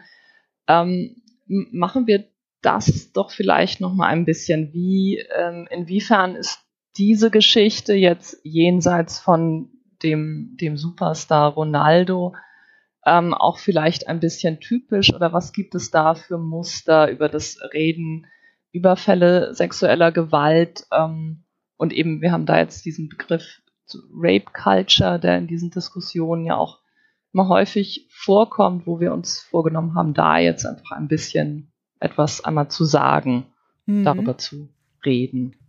Ja, also Rape Culture ist ein Begriff, also man könnte es natürlich ins Deutsche übersetzen mit Vergewaltigungskultur. Manche äh, DiskursteilnehmerInnen machen das auch, aber eigentlich ist Rape Culture der Begriff, unter dem das Ganze so in die Soziologie auch eingegangen ist, äh, kommt aber ursprünglich eher so aus dem feministischen Aktivismus und ist dann so langsam eingetröpfelt in die Soziologie. Äh, worum geht's bei dem Begriff? Ähm, also zum Beispiel Mitu Sanyal, eine äh, unter anderem Autorin, die ein Buch geschrieben hat, das Vergewaltigung heißt, was ich in den Shownotes auf jeden Fall verlinken will, was sehr spannend in diesem Zusammenhang ist, sagt, es geht quasi darum, wie wir als Gesellschaft über sexualisierte Gewalt und Vergewaltigung sprechen und wie sich das wiederum auf die Realität von sexualisierter Gewalt und Vergewaltigung auswirkt. Also sozusagen die Feststellung, äh, Vergewaltigungen werden im gesellschaftlichen Diskurs nicht nur als für sich stehende Taten einzelner Individuen wahrgenommen, sondern als so eine Art gesellschaftliches Phänomen, bei dem es verschiedene gesellschaftliche Faktoren gibt, die Vergewaltigung begünstigen. Das ist diese Culture, diese Kultur, von der wir reden. Also das Begünstigen von Vergewaltigung. Damit meine ich natürlich jetzt nicht, dass die Leute alle rumsitzen und sagen, Vergewaltigungen sind etwas, was wir für tolerierbar halten, sondern da, das ist ja vielmehr so, sowas, dass die Leute Vergewaltigung nicht für etwas Tolerierbares halten und trotzdem mir als Frau sagen, geh heute vielleicht lieber nicht in einem kurzen Rock auf die Party, das könnte gefährlich werden und dass die Leute Hilfsmittel erfinden, um K.O.-Tropfen im Getränk zu äh, identifizieren, statt Kurse für junge Männer anzubieten, wo ihnen beigebracht wird, kein Vergewaltiger zu sein. Also quasi eine, äh, das bedeutet nicht, in, dass in einer Rape-Culture erstmal alle Männer unter Generalverdacht stehen, was jetzt etwas ist, was Leuten, die diesen Begriff verwenden, oft vorgeworfen wird, sondern eher, dass eine Normalisierung von sexualisierter Gewalt stattfindet, die äh, so an sich zuallererst zu Lasten der Opfer und der potenziellen Opfer geht. Ähm, da kommt das auch historisch gesehen her, wenn man so will, aus den 70er Jahren, als in den USA es in der Gesellschaft, also da gibt's so Zitate aus der Zeit, wo die Leute halt gesagt haben, natürlich gibt's hier Vergewaltigung und so. Und da haben dann die feministischen Aktivistinnen irgendwann angefangen, äh, wesentlich zur Bewusstmachung äh, in der Öffentlichkeit beizutragen, indem sie gesagt haben, hey, genau das ist Rape Culture, dass wir das hier so hochhalten. Und damit einhergehen halt auch so Sachen, wenn ich jetzt gesagt habe, das geht vor allem zulasten der Opfer und der potenziellen Opfer, so Sachen wie wieder zwei englische Begriffe, Victim Blaming und Slut Shaming, also eine Verlagerung von Schuld auf das Opfer, weil es wurde ja nicht eindeutig Nein gesagt oder sie hätte nicht so viel trinken dürfen oder sie hat ja mit ihm geflirtet oder auch sowas wie, sie kriegt ja sonst keinen ab und hat sich bestimmt gefreut, dass überhaupt mal jemand da war, für den sie sich interessiert hat, äh, der sich für sie interessiert hat. Deshalb war sie so unvorsichtig. Aber auch so ein Shaming für, naja, die hat ja eh Sex mit wechselnden Partnern und immer diese Klamotten an also ich weiß nicht, ob sich alle noch erinnern, aber so ein klassisches Beispiel dafür ist in meinem Kopf der Fall um Gina Lisa Lofink, die äh, von jemandem, den sie der sexualisierten Gewalt gegen sie bezichtigt hat, verklagt wurde, dass sie das nicht mehr sagen dürfe und dann auch eine Geldstrafe zahlen musste. Und in der Berichterstattung über den Fall äh, ging es fast gar nicht um die Tat an sich oder darum, sie mal zu Wort kommen zu lassen, sondern es ging um ihr vermeintlich prolliges, nuttiges Auftreten und die Tatsache, dass sie vorher bei Germany's Next Top Model und im Dschungelcamp teilgenommen hat und ihren Körper dort gezeigt hat. Mhm.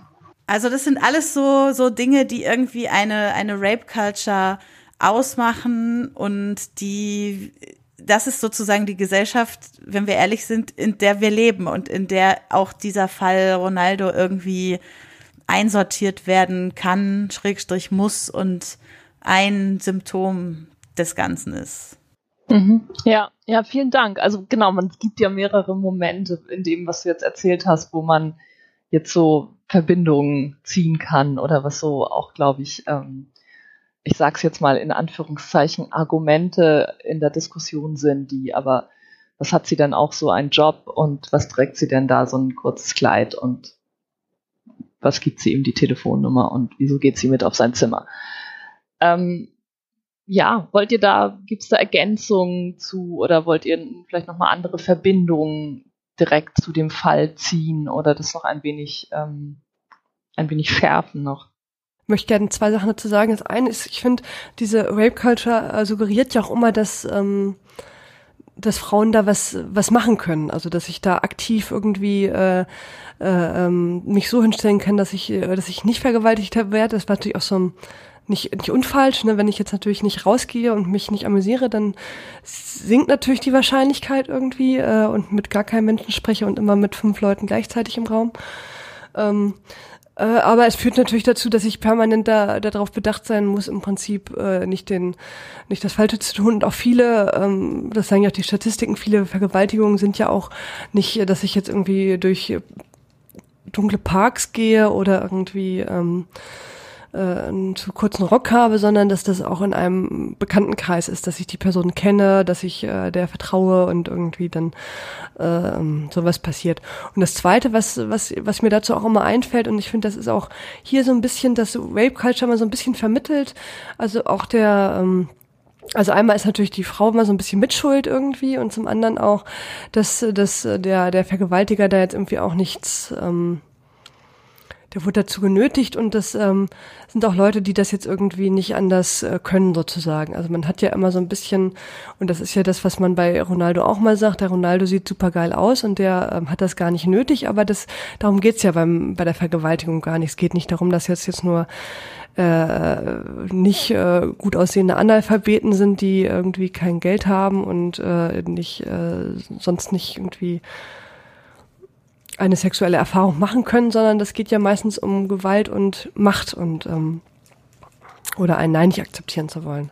Mhm. Mhm. Das vermittelt immer den, genau, und das vermittelt das ja immer. Und letzter Gedanke dazu, was ich mir, ne, das ist halt, ich bin ja jetzt ein Mädchen und ich hatte auch nur eine Schwester, aber ähm, man, man kriegt natürlich jetzt wie bei Kindern immer beigebracht, geh nicht mit Fremden mit und irgendwie guck halt, dass du, äh, äh wenn du, was weiß ich, ähm, dass du dich halt irgendwie, wenn jemand dir ja zu nahe kommt und so weiter, dass du was sagst. Und ich weiß immer nicht, wie es bei Jungen ist, aber ich kann mir immer auch nicht vorstellen, dass jeder Junge irgendwie gesagt bekommt, gehe freundlich mit Frauen um. Wenn sie Nein sagt, dann, dann akzeptiere das bitte.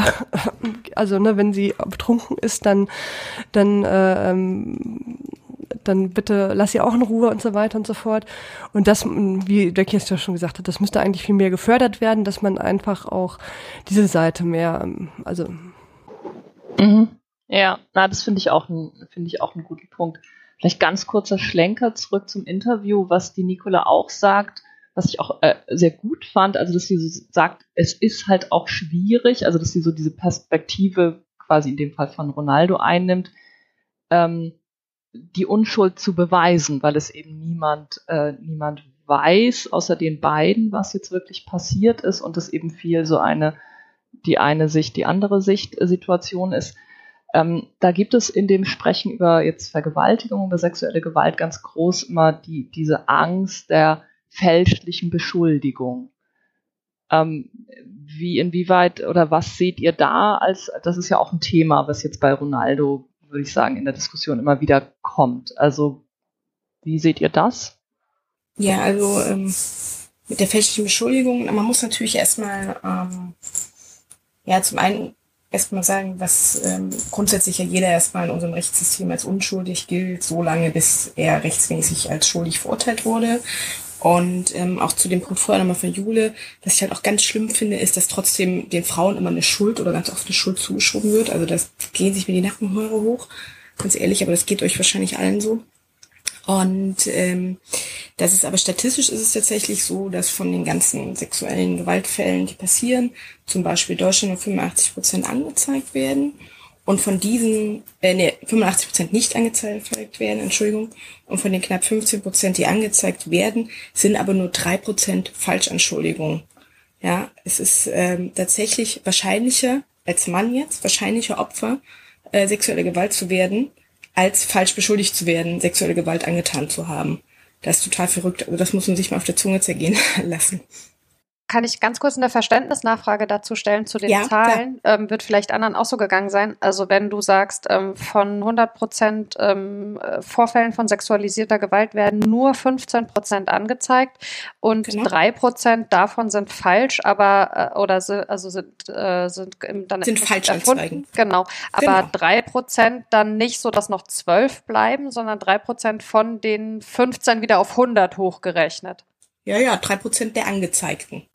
Okay, also sind dann diese 15 sind dann quasi wieder 100 und von diesen genau. sind drei falsch. Genau. Okay, nur dass das alles klar. Weil das ist ja wirklich eine sehr kleine Zahl. Ja, weltweit spricht man von zwei bis acht Prozent und in Deutschland spricht man von drei Prozent. Das sind auch Zahlen, zu denen wir einen Link in den Show Notes äh, haben, behaupte ich jetzt einfach mal optimistisch. Aber es ist natürlich auch mal schwer, schwer nachzuweisen. Theoretisch sagt ja, also ich kenne jetzt wenig Fälle, wo jemand sagt, ja, das stimmt, ich war es irgendwie.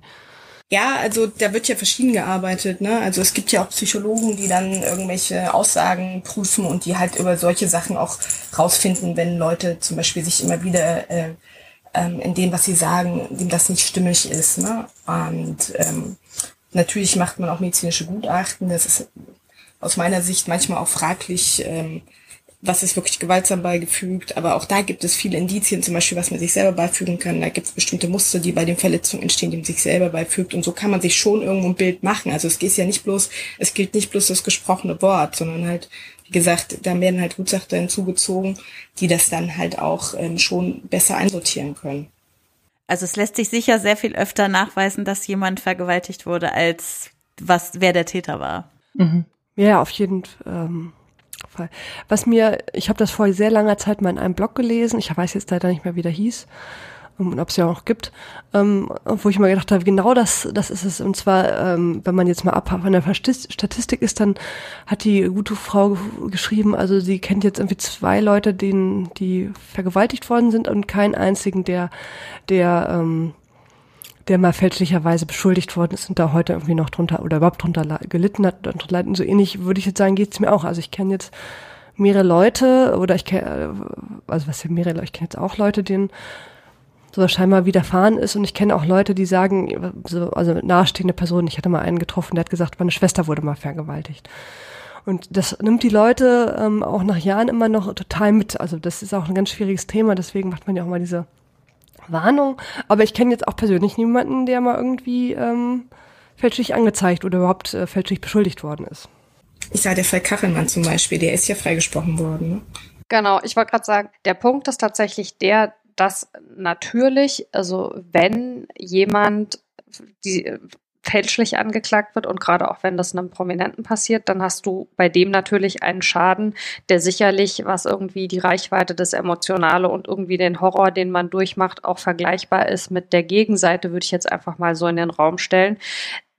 Das, was aber für mein Empfinden in der öffentlichen Diskussion eben überhaupt nicht ankommt, ist das, ähm, was Friederike gerade in Bezug auf die Zahlen gesagt hat, also was für ein furchtbar minimaler Anteil tatsächlich das ist, denen das passiert und was für eine große Anzahl von tatsächlichen Fällen, wo es aber nie irgendwie eine Aufarbeitung gibt, die dem Opfer am Ende hilft, dem gegenübersteht. Und man hat aber in der öffentlichen Wahrnehmung eigentlich, ich empfinde es zumindest so, mit, mit jedem Fall, der in die Öffentlichkeit kommt, immer erstmal diesen Abwehrmechanismus, der aus genau diesen Punkten besteht. Also dass man sagt, da gibt's auch ständig irgendwelche falschen Anschuldigungen, die irgendwelche Menschenleben zerstören. Ja, das habe ich also schon gehört. Das ist ein ganz großes Thema. Oder dass man dann auch sehr schnell in so einen Bereich kommt.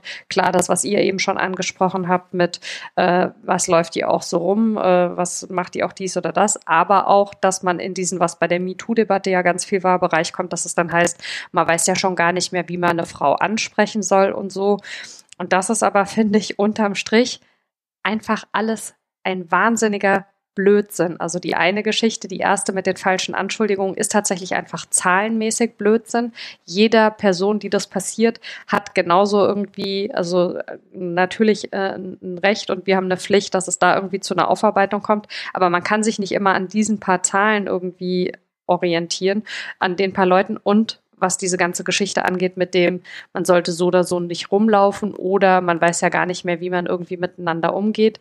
Das ist so eine total verkopfte Geschichte, wo, glaube ich, Leute sich in irgendwas irgendwie so rein verrennen, weil wie kann man denn als normal denkender Mensch von einer gewaltsamen Geschichte, also von, von, von einem sexuellen Kontakt, der mit Gewalt und, und vielleicht noch mit der, das Gegenüber hat sich gewehrt, äh, zustande gekommen ist, darauf schließen. Es wäre jetzt schwierig geworden, in unserer Gesellschaft zu flirten oder irgendwie miteinander umzugehen, äh, geschlechtsübergreifend. also das ist was, was sich mir irgendwie überhaupt nicht erschließt, wie da Sachen so vermischt werden und wo ich es auch oft vermisse, dass Leute sich intensiver mit solchen Fällen auseinandersetzen, weil also für mich ist es so, dass ich glaube, wenn die Leute, die diese Ängste haben, erstmal ist ja jede Angst legitim. Wenn ich also Angst habe durch solche Geschichten, entsteht ein Klima in einer Gesellschaft, wo Menschen nicht mehr miteinander flirten können. Und wenn ich mich dann aber im Detail mit diesen Geschichten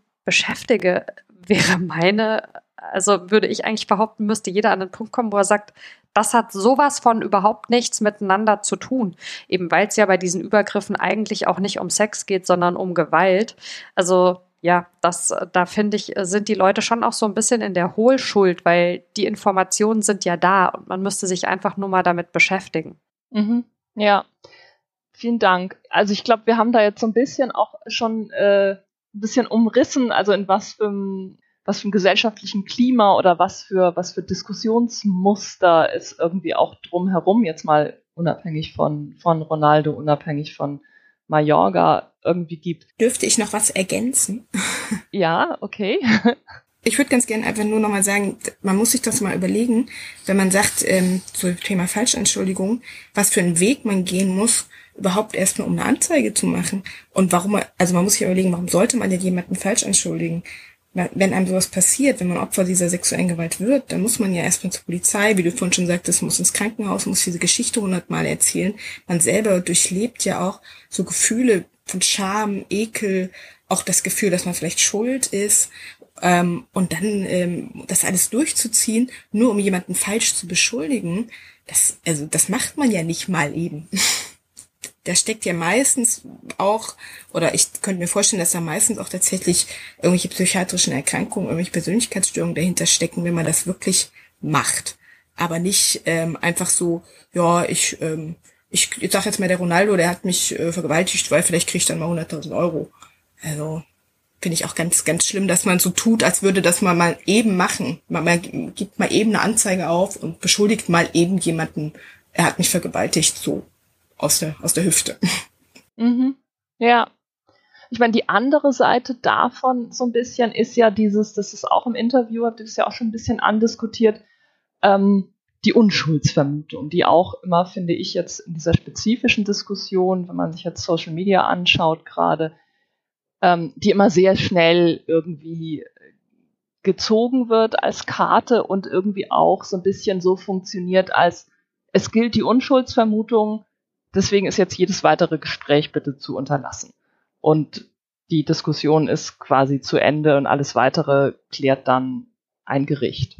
Ja, das, das funktioniert ja ganz offensichtlich, also zumindest jetzt für uns nicht, aber ja auch für die, für die Debatte nicht. Genau, wie schaut es mit diesem Begriff der Unschuldsvermutung aus? Ähm, ich finde, dass Unschuldsvermutung erstmal als, äh, also als Teil des Systems natürlich total wichtig ist, weil, wie du in der Ankündigung schon gesagt hast, äh, Nicole, also weder wir noch die Öffentlichkeit sind äh, ein Gerichtssaal. Ähm, Insofern äh, ist das natürlich wichtig. Was man aber nicht außer Acht lassen darf, finde ich, ist, dass eine Unschuldsvermutung ja in beide Richtungen gilt. In dem Fall würde das bedeuten, es gibt äh, eine Frau, die diesen, äh, diese Vergewaltigungsanklage erhebt und es gibt einen Mann, der sagt, das stimmt so nicht. Und Unschuldsvermutung in beide Richtungen würde bedeuten, man verurteilt äh, den Mann nicht vor, indem man rumrennt und sagt, der ist ein Vergewaltiger. Man verurteilt aber die Frau auch nicht vor, indem man rumrennt und sagt, sie lügt. Und das eine passiert viel selbstverständlicher als das andere. Zumindest ist das mein Empfinden. Also es gibt sehr, sehr viel mehr Leute, die in diesen Diskussionen gerade online sagen, man darf dem da nichts unterstellen, das ist alles nicht bewiesen und die dann aber trotzdem hergehen und sagen, die blöde Kuh hat sich das ja nur ausgedacht, weil sie scharf ist auf sein Geld. Und ich finde, in gewisser Weise setzt sich das, was Becky vorhin erklärt hat mit der Rape Culture, da ja fort, ähm, dass die Frau in der Öffentlichkeit viel mehr in der Position ist oder also das Opfer, egal ob es jetzt weiblich oder männlich ist, sich da irgendwie verteidigen zu müssen. Und ähm, das, was, womit ich echt Schwierigkeiten habe. Und Sprache ist ja ein sehr mächtiges Instrument. Das heißt, auch wir achten ja darauf, dass wir in diesem Gespräch von einem mutmaßlichen Täter und von einem mutmaßlichen Opfer sprechen, weil das eben die richtigen Begriffe sind, solange die eine oder die andere Seite noch nicht recht bekommen hat vor einem Gericht. Insofern finde ich, die Unschuldsvermutung darf niemals dazu genutzt werden, eine Diskussion über dieses Thema im Keim zu ersticken weil das hilft ausschließlich dem vermeintlichen Täter. Und es muss möglich sein, über diese Fälle mit dem entsprechenden Vokabular und mit der entsprechenden Sorgfalt zu sprechen. Mhm. Ich finde auch, um nochmal quasi nochmal darauf zu gucken. Also das ist ja ein Begriff, der sehr viel häufiger in meinem Empfinden noch so auf Social Media von Leuten genannt wird, äh, als tatsächlich in der Medienberichterstattung. So, so dieses, ja, aber die Unschuldsvermutung, wenn irgendjemand was sagt, so. Und ich finde, die Tatsache, dass es die Unschuldsvermutung gibt und dass sie gut ist, für beide Seiten, wie Mara gerade sehr schön rausgearbeitet hat, sollte aber auch mich als Privatperson, die sich für diesen Fall interessiert und äh, sich anguckt, was da passiert, nicht zwangsweise davon abhalten, festzustellen, dass ich vielleicht einer Seite mehr glaube als der anderen. Das sollte mich natürlich trotzdem davon abhalten, irgendwie rumzulaufen und jemanden als Vergewaltiger oder als Lügnerin zu beschuldigen.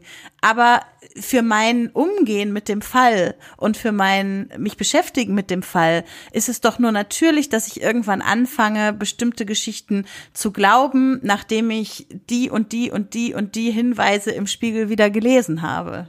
Ja, na, das glaube ich auch. Das, also das bedeutet ja nicht, dass man äh, dann jetzt gar keine Meinung hat oder ähm, eben sich, sich nicht irgendeinen Eindruck ähm, bildet. Vielleicht daran anschließend jetzt so als Gedanke, ähm, dieses, dieses Ungleichgewicht ähm, in dieser Unschuldsvermutung, was wir jetzt so ein bisschen beschrieben haben, das liegt doch in dem Fall jetzt aber auch, würde ich mal sagen, daran, dass man Ronaldo quasi kennt. Also der kommt irgendwie jeden Monat mindestens einmal im Fernsehen bei uns vor, wenn wir irgendwie Champions League verfolgen oder vielleicht noch öfter.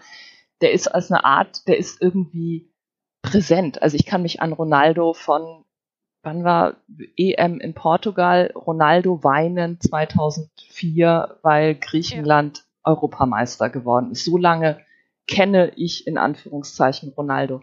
Und es wäre ja auch naiv zu denken, dass das nicht bei mir und bei allen, also sehr vielen anderen Millionen Menschen auf diesem Planeten auch etwas äh, mit mir macht. Also ich habe dann irgendwie ein, ein Verhältnis zu ihm. Das muss ja nicht unbedingt positiv sein, aber es äh, ist auf jeden Fall, ich weiß, bilde mir ein, ich weiß irgendwas über ihn und ich habe eine Meinung über ihn. Ähm, diese Frage mit diesem, also diese Star Power und eben auch dieses, der große Sportler, und dann dieses die Privatperson Ronaldo. Also das ist ja auch ähm, was, was die Diskussion sehr stark bestimmt, würde ich sagen. Wie, ähm, wie nehmt ihr das wahr? Oder wie sind da auch vielleicht eure persönlichen, also jetzt können wir ja auch durch, also sozusagen persönlichen Eindrücke da oder eure persönliche Sicht darauf? Glaube, die Unschuldsvermutung kommt ja immer von Leuten, die das nicht hören wollen oder nicht glauben wollen und dann sofort, die wollen ja auch diese Berichterstattung nicht. Das ist ja, deswegen schreiben die sofort Unschuldsvermutung, obwohl das ja eigentlich ein juristischer Bericht, Begriff ist, der fürs Gericht gilt und vielleicht noch für die Presse, aber ähm, ich muss ja nicht jemanden für unschuldig halten. Und ich glaube, den, den, der, den Ronaldo, hast ja so schön gesagt, den möchte man das eigentlich oder viele wollen das nicht. Der ist netter, ich habe schon, also der war ja schon ein paar Mal hier in Dortmund, äh, von dem habe ich gehört, der ist super freundlich zu den Einlaufkindern und äh, schüttelt da jedem persönlich die Hand. Und dann möchte ich natürlich nicht, dass der Mensch, der meinem Kind da die Hand hat, äh, geschüttelt hat und von dem das Kind jetzt total begeistert ist, ähm, mutmaßlicher Vergewaltiger ist. Also das behagt mir nicht, würde mir jetzt nicht behagen und ich glaube, so geht es dann auch vielen. Das heißt, dass, ähm, dass man dieses Bild, was man von diesem Menschen hat, ungern äh, betrübt sehen wollen. so ist es ja auch oft im privaten Bereich. Ich glaube, das zieht sich durch alles. Die Leuten, denen man das ungerne äh, zutraut, also auch Sporttrainern äh, oder was weiß ich nicht, da glaubt man das grundsätzlich nicht. Und dann auf einmal ist die Unschuldsvermutung ganz wichtig. Ich bin mir sicher, wenn Ronaldo irgendwie äh, kein Superstar, sondern obdachloser Portugiese da in äh, Las Vegas gewesen wäre, hätte das ganz anders ausgesehen. Und um davon jetzt wieder den Bogen zu schlagen zu der großen Person, dem Riesensportler Ronaldo und dem Bild, was, was das damit zu tun hat, also dieses verzweifelt versuchen, das zu trennen. Also mhm. zu sagen, äh, wir haben auf der einen Seite diesen großen Sportler und wir machen weiterhin ganz normal unsere Sportberichterstattung über den, als wäre nichts passiert und stellen ihn weiterhin als das große Vorbild für alle unsere kickenden Kinder dar. Äh, und dabei auszublenden, dass vielleicht die Privatperson Cristiano Ronaldo äh, Sachen mitbringt, die wir überhaupt nicht als Vorbildfunktion für unsere Kinder irgendwie sehen wollen würden, das also das funktioniert in meinem Kopf überhaupt nicht. Also ich komme ja ursprünglich von meinen anderen Podcasts aus der Filmbeobachtungsbranche, wenn man so will. Und da ist das ja auch ein, ein schon lange diskutierte Trope, dieses Trennung des Künstlers von der Kunst. Und äh, Leute hatten jahrelang Lieblingsfilme von Woody Allen und Roman Polanski und wollen jetzt auch sich nicht ausreden lassen, dass diese Filme wichtig waren für sie in ihrem Leben und dass sie sie immer noch gucken können und so. Ich persönlich würde sie halt nicht mehr gucken. Also das ist so, das, ich würde diesen Film die ganze Zeit gucken und dabei darüber nachdenken. Und so geht es mir halt jetzt auch, wenn ich Cristiano Ronaldo Fußball spielen sehe. Ich, es, es liegt mir total fremd, dieser Impuls zu sagen, äh, ich als Privatperson, die Fußball guckt, gucke mir jetzt diese Person an und spalte dabei alles andere, was ich über sie höre, ab. Das funktioniert in meinem Kopf einfach nicht. Es ist aber interessant, dass das ähm, was ist, was ja sehr gut, also für, also was in dieser Fußballwelt sehr gut funktionieren kann. Ich würde euch gerne einmal kurz ähm, den äh, Tweet oder die Tweets von, äh, von Juventus, also Ronaldos Club seit dem letzten Sommer, ähm, äh, vorlesen bzw. übersetzen, die, die sozusagen die Äußerungen von, von Juve dazu waren, die nämlich ein Musterbeispiel für diese Trennung sind. Äh, Ronaldo hat in den vergangenen Monaten seinen, seine große Professionalität und ähm, Hingabe gezeigt was von allen bei Juventus sehr geschätzt wird. Die ähm, Ereignisse, die sich angeblich vor fast zehn Jahren zuge äh, zugetragen haben, ähm, verändern diese mal ändern nichts an dieser Einschätzung, ähm, die alle teilen, die mit diesem großen Champion in Kontakt gekommen sind. Das ist jetzt äh, quasi live übersetzt von mir aus dem Italien, äh, aus dem Englischen. Das wäre schön, wenn ich aus dem Italienischen übersetzen könnte. ähm, und das ist so ein, wirklich ein Paradebeispiel für diese öffentlich vorgeführte Trennung in der große, der große Champion, der zu dem stehen wir, den schätzen wir, der ist professionell und alles andere, eben, Becky, du hast es eben so gesagt, das genau spalten wir quasi ab. Das ist, ähm, das ist schon sehr bemerkenswert. Also wir reden jetzt ja hier auch nicht von einem Kreisliga-Verein, wo irgendwie der, die Schwester vom Stürmer irgendwie ab und zu mal Social Media nebenbei macht. Also wir reden hier schon von einer vermutlich sehr gut besetzten Presseabteilung. Mhm. Ja, und da fehlt halt komplett diese Ausgewogenheit, in Anführungszeichen, die wir vorhin angesprochen haben, im Sinne von doppelte Unschuldsvermutung, weil eigentlich, wenn man mal äh, hergeht und sagt, zum jetzigen Zeitpunkt sind beide Versionen möglich, es ist möglich, dass er lügt, es ist möglich, dass sie lügt, dann kann man so ein Statement nicht veröffentlichen, weil es einfach ein Schlag in das Gesicht des vermeintlichen Opfers ist. Und solche Statements zeigen, dass eben tatsächlich nur eine Seite mitgedacht wird. Und was es, finde ich, noch zusätzlich pervertiert ist, man hat auf der einen Seite die Trennung die ja da ganz klar rauskommt. Und auf der anderen Seite hat man an anderen Punkten aber so eine total seltsame Vermischung in so Schlagzeilen wie Ronaldo ballert Vorwürfe weg, wenn er dann irgendwie drei Tore schießt, nachdem irgendwie das nächste Detail der Geschichte ähm, an die Öffentlichkeit geraten ist. Und all das sind tatsächlich eben Herangehensweisen, die immer sich nur auf ihn als Person fokussieren und ähm, ja, die eigentlich Catherine Mayorga als Person überhaupt nicht stattfinden lassen, finde ich. Eigentlich, abgesehen von den, ich sage jetzt mal, paar Leuten, die sich tatsächlich also hingesetzt haben und haben diese sehr ausführliche Berichterstattung im Spiegel gelesen und haben auch ähm, die Texte gelesen, äh, für die sich die Spiegelkolleginnen mit ihr getroffen haben. Ähm, machen es sich viele sehr einfach, indem sie eben diese Seite der Geschichte und diesen zweiten Menschen, der da beteiligt ist, überhaupt nicht in ihre Wahrnehmung vorstoßen lassen. Und das ist was, was ich echt krass finde an der Geschichte und mhm. an vielen dieser Geschichten. Ja, aber wenn ich da ganz kurz und das äh, ähm, Juventus Turin bezahlt ja nicht ähm, das mutmaßliche Opfer, sondern sie bezahlen ja Ronaldo.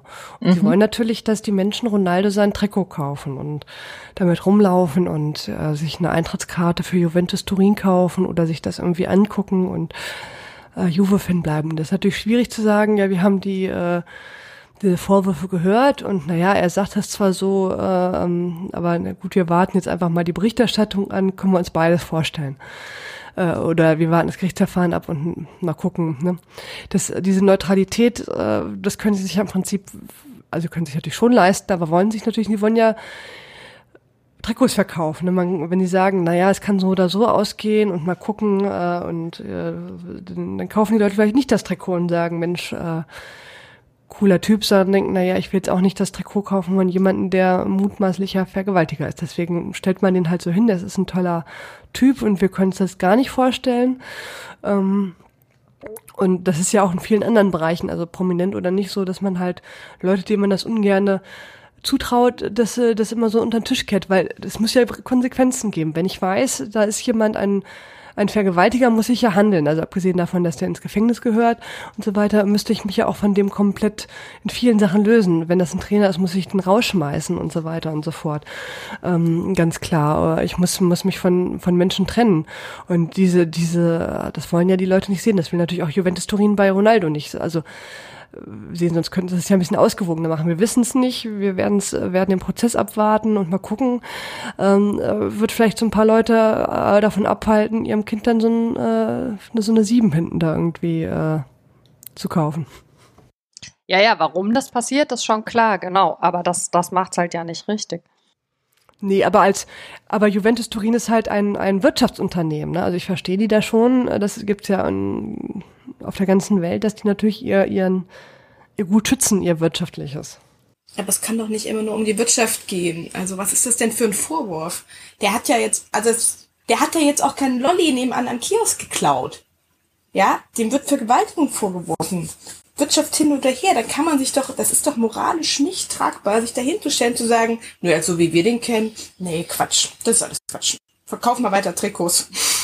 Genau, ich wollte dazu sagen, dass sich ähm, Nike und EA Sports, also zwei von Ronaldos Sponsoren, zumindest direkt nach die oder nach diesen Spiegelberichten äh, durchaus so verhalten haben. Also wie, wie, wie du das eben geschildert hast, Jule. Also so ein, hm, das finden wir, sind wir jetzt ein bisschen besorgt und wir verfolgen das jetzt mal. Also tatsächlich eher abwartend. Und ich würde auch sagen, dass das durchaus, dass das auch möglich ist und man auch argumentieren kann, dass das auch wirtschaftlich, ökonomisch vielleicht auch durchaus eine gewisse Vernunft irgendwie beinhaltet. Also ähm, und ich würde auch sagen, also ich, ich verstehe schon, dass du sozusagen du ja nicht sagst, das ist eine gute Idee, sondern äh, sozusagen ein bisschen diese, diese, das Verständnis oder die Haltung, aus der heraus das passiert ich finde das in der Krassheit, finde ich diese Tweets, ähm, finde ich die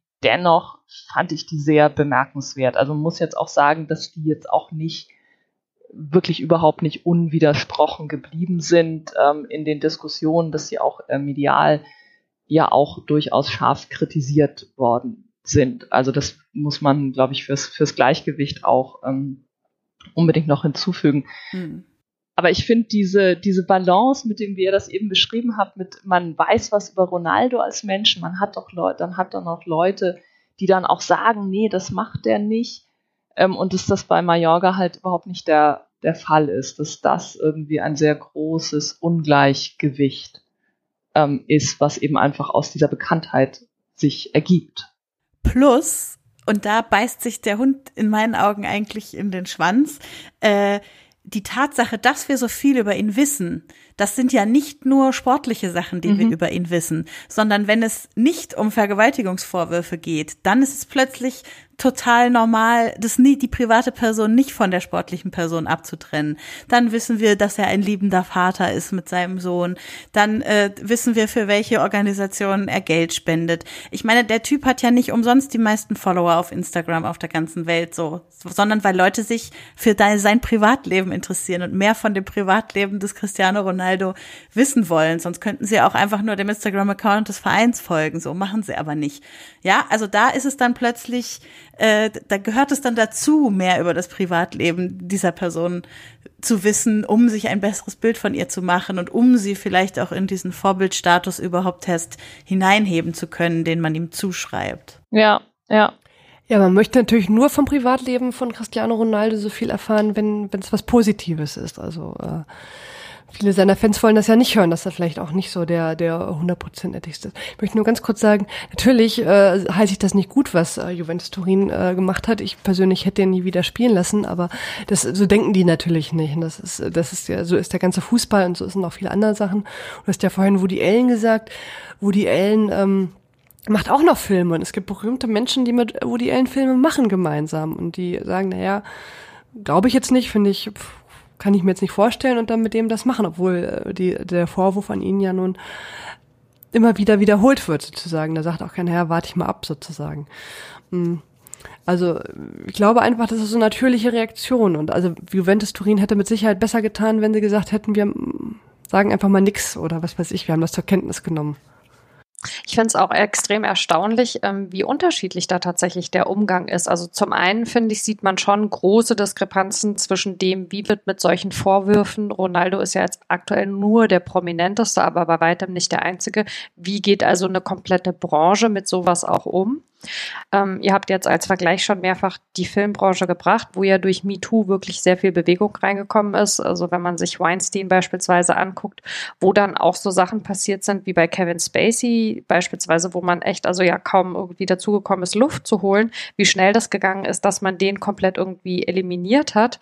Ähm, in beide Richtungen, finde ich, fehlt irgendwie so eine Form von Ausgewogenheit. Aber was man ganz klar festhalten kann, ist, dass der Fußball da noch einmal eine Sonderrolle spielt. Also für mein Empfinden, wie mit, mit den Menschen im Fußball, denen solche Vorwürfe entgegengebracht werden, umgegangen wird und, und wie, wie, wie hoch da der Schutzwall gezogen wird, das ist wirklich, ähm, ja, das ist, das ist wirklich nochmal on top, also das, das, das, oder andersrum gesagt, richtiger gesagt, das top nochmal alles, was man, was man in diesen Bereichen vorher schon gekannt hatte, sei es Politik, seien es die Medien oder was auch immer. Das, das hat nochmal eine ganz eigene Qualität und das ist was, wo ich es ganz wichtig finde, dass man darüber spricht, weil nochmal, da sind immer auch auf der anderen Seite Menschen beteiligt. Also diese Vorwürfe kommen ja nicht einfach irgendwie äh, durch die Luft geflogen, sondern da gibt es Menschen,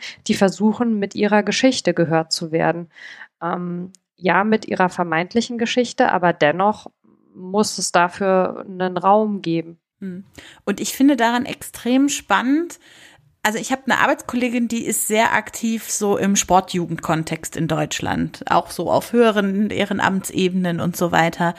Und es ist unfassbar viel, was in den Sportjugendkreisen zum Thema sexualisierte Gewalt gemacht wird. Da gibt's überall Beauftragte dafür, da gibt es Fortbildungen. Bei jeder Juleika, die jemand machen kann in Deutschland, gehört das irgendwie als eins der großen Themen mit dazu. Also man könnte eigentlich meinen, das ist was, womit gerade Sportler in, in also ich kann da nur von Deutschland jetzt erzählen, in Deutschland aufwachsen. Aber sobald dieses sobald der Schritt von den äh, von den ja Amateurstrukturen in irgendwelche Starstrukturen rübergeht, scheint es irgendwie vergessen zu sein. Das finde ich, das finde ich irgendwie spannend. Aber sind das Dinge, ich meine, auch im Sport hat sich das ja auch erst, das ist ja noch relativ neu, dass sich also selbst diese äh, Basis und eben Jugendarbeit ähm, was die DSJ, also Deutsche Sportjugend, da zum Teil auch macht, ähm, entwickelt hat. Das ist ja auch nicht nichts, was es jetzt seit 20 Jahren gibt, oder? Also ich bin ja bei den Pfadfindern, wenn ich mal mhm. ganz was anderes sagen darf, und da ist es auch so, dass es seit ein paar, ich werde jetzt gesagt so zehn Jahren oder so, müsste ich recherchieren. Ähm, es ist auch so, dass jeder, der so einen Gruppenleiterkurs oder jeder, der einen Stammesleiterkurs macht, überhaupt muss auch so ein, so ein so eine Seminareinheit zu dem Thema machen, wo es eigentlich hauptsächlich darum geht, gar nicht äh, hauptsächlich darum geht, dem Kind zu glauben. Also ähm, wir haben damals so eine Geschichte vorgelesen bekommen, die ähm, da ging es eigentlich darum zu erkennen, dass, dass wenn ein Kind kommt und sagt, mir ist da was passiert, dass man sagt, ich glaube dir. Und das ist natürlich jetzt bei Cristiano Ronaldo nicht. Also da kommt jemand und sagt, äh, mir ist da was passiert und sagt, nee, kann ich mir nicht vorstellen. Ich glaube, diese Überwindung zu glauben, dass der nette, nette Typ, der irgendwie mein Kind irgendwie immer ins, ins Becken stößt oder so, oder mit dem das Kind wegfährt, kein netter Typ ist, ist, glaube ich, sehr, sehr groß einfach. Und dafür versucht man es ja zu sensibilisieren. Und das ist, glaube ich, fällt aber den meisten Leuten immer noch schwer, einfach zu denken, dass der super nette Typ halt auch so drauf sein kann und das tut.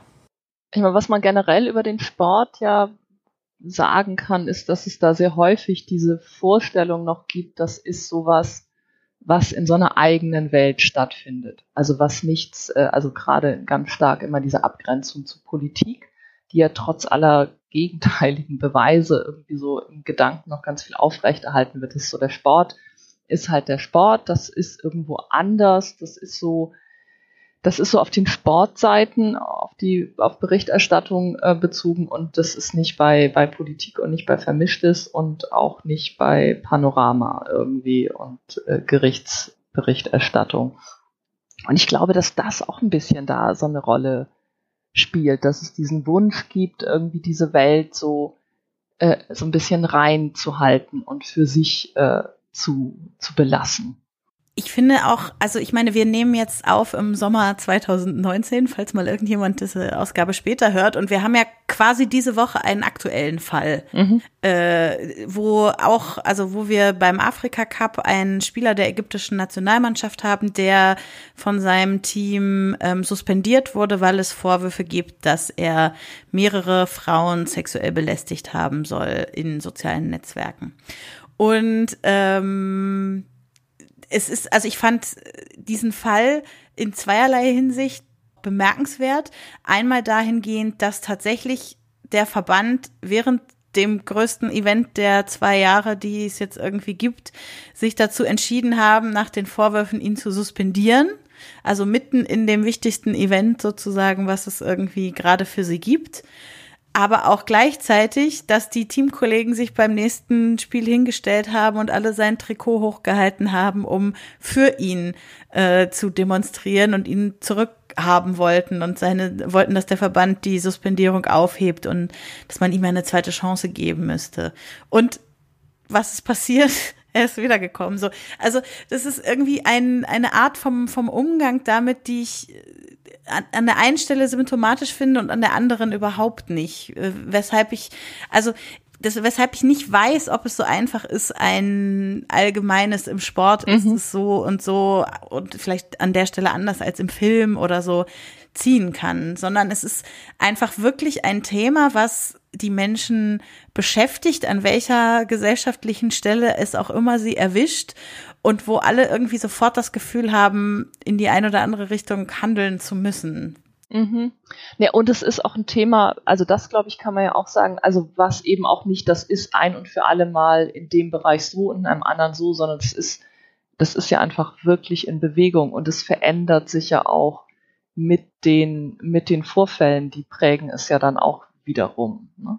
Also die Afrika-Cup-Geschichte, genau wie du das beschrieben hast, das, äh, ich finde das auch, das ist so, es ist so beides und man ist einerseits, ich war jetzt auch überreichert dann erst von der Suspendierung oder nee, ich habe erst von diesen diesen äh, Solidargesten mit dem Trikot gelesen und dann erst irgendwie, ach so, und der war suspendiert, also wo ich dann so im Nachhinein nochmal über die Suspendierung eigentlich ein bisschen überrascht war irgendwie, also das sich dann auch nochmal so merkwürdig ineinander gedreht. Ich meine, das ist jetzt was, das wird ja auch noch, das ist ja quasi ongoing, also das, er ist jetzt, so wie ich das verstanden habe, zum Achtelfinale wohl wieder im Kader und das werden wir dann beobachten, wie es weitergeht. Mhm. Das wird ja auch zum Zeitpunkt der Ausstrahlung sich nochmal um eine Woche schon weiter gedreht haben. Genau, ihr wisst dann jetzt schon mehr als da draußen, die ihr uns zuhört, als wir jetzt wissen wahrscheinlich. Ja, kommen wir vielleicht auch nochmal in, wir haben das jetzt die mediale Berichterstattung auch immer so ein bisschen, äh, so ein bisschen angetickt schon irgendwie. Ähm, reden wir dazu doch nochmal. Ähm, Im Interview hat Nicola, das fand ich jetzt auch nochmal sehr interessant, ja auch ein bisschen darüber erzählt, welche Maßnahmen Ronaldos Anwälte auch ergriffen haben, um, um mit der Berichterstattung umzugehen, nämlich eben sich auch an andere Medien zu wenden und ihnen auch mit, äh, mit Unterlassungserklärungen ein bisschen zu drohen im Hintergrund. Wie, also mein Eindruck, ähm, ist schon, dass es äh, dann, also zu sagen, ich möchte es jetzt auch nicht auf Tage datieren, also das ist im Anschluss an die, an die Spiegelveröffentlichung, also auch mit der Namensnennung jetzt von, von Catherine Mayorga, ähm, dass es dann ein bisschen gedauert hat und dann schon durchaus viel natürlich dazu gab und dass es dann aber auch ähm, relativ schnell wieder verschwunden ist. Ähm, und was natürlich, also jetzt auch aus journalistischer Sicht ein bisschen daran liegt, dass es quasi der News Cycle halt dann auch ein bisschen vorbei ist.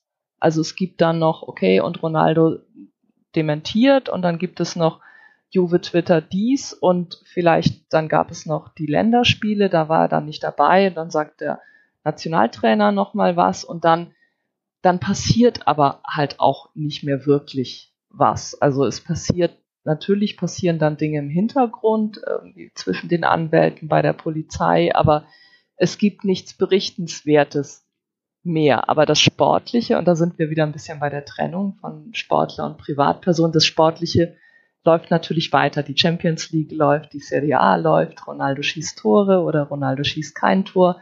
Das heißt, darüber kann ich dann weiter berichten über den Sportler, aber eben über die Privatperson, den beschuldigten oder mutmaßlichen Vergewaltiger und die, den Fall berichte ich dann nicht mehr. Also das finde ich ist so ein, das ist in gewisser Weise auch ein, eine schwierige journalistische Situation. Also wie löse ich das? Wie berichte ich darüber überhaupt weiter, wenn es nichts Neues zu berichten gibt?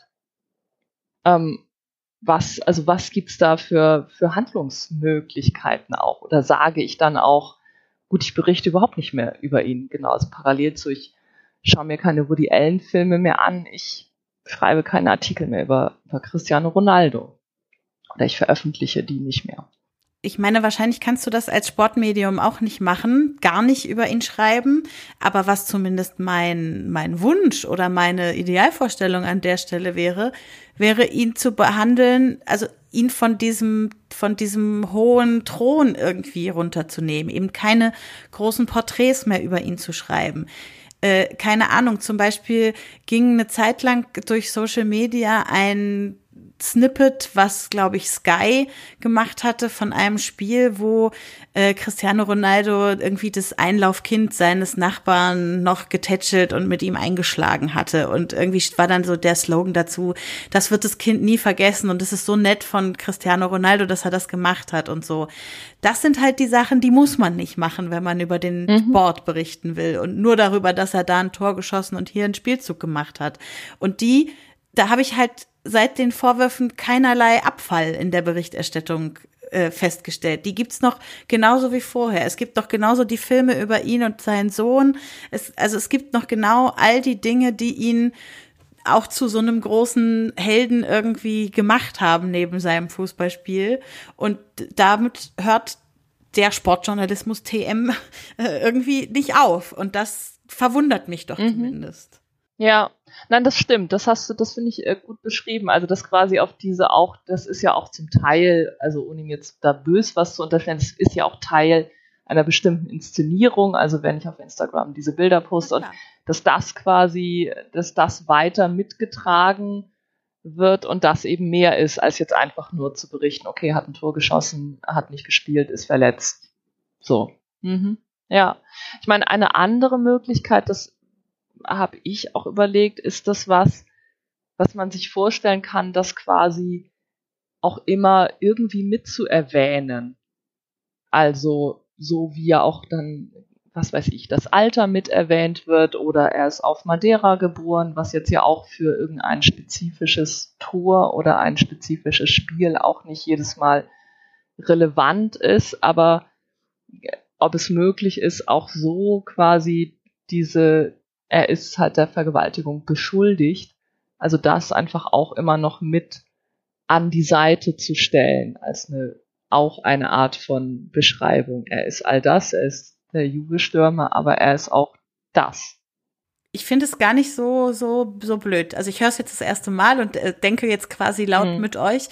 Aber ähm, ich habe zumindest das Gefühl, also wenn ich mich jetzt bei Freunden meiner Eltern umgucke, die nicht auf Social Media unterwegs sind und keine Spiegelabonnentinnen sind, so ich weiß nicht, ob die sich heute noch so richtig an all diese Geschichten erinnern, die groß in den Medien waren, als die Vorwürfe gerade frisch waren. Also, oder ob die halt wirklich, wenn sie Cristiano Ronaldo angucken, jetzt nicht nur noch als den Fußballer wieder ansehen und überhaupt nicht mehr sich erinnern, dass da ja, ja. was war. Gerade für solche Fälle wäre das vielleicht eine Option.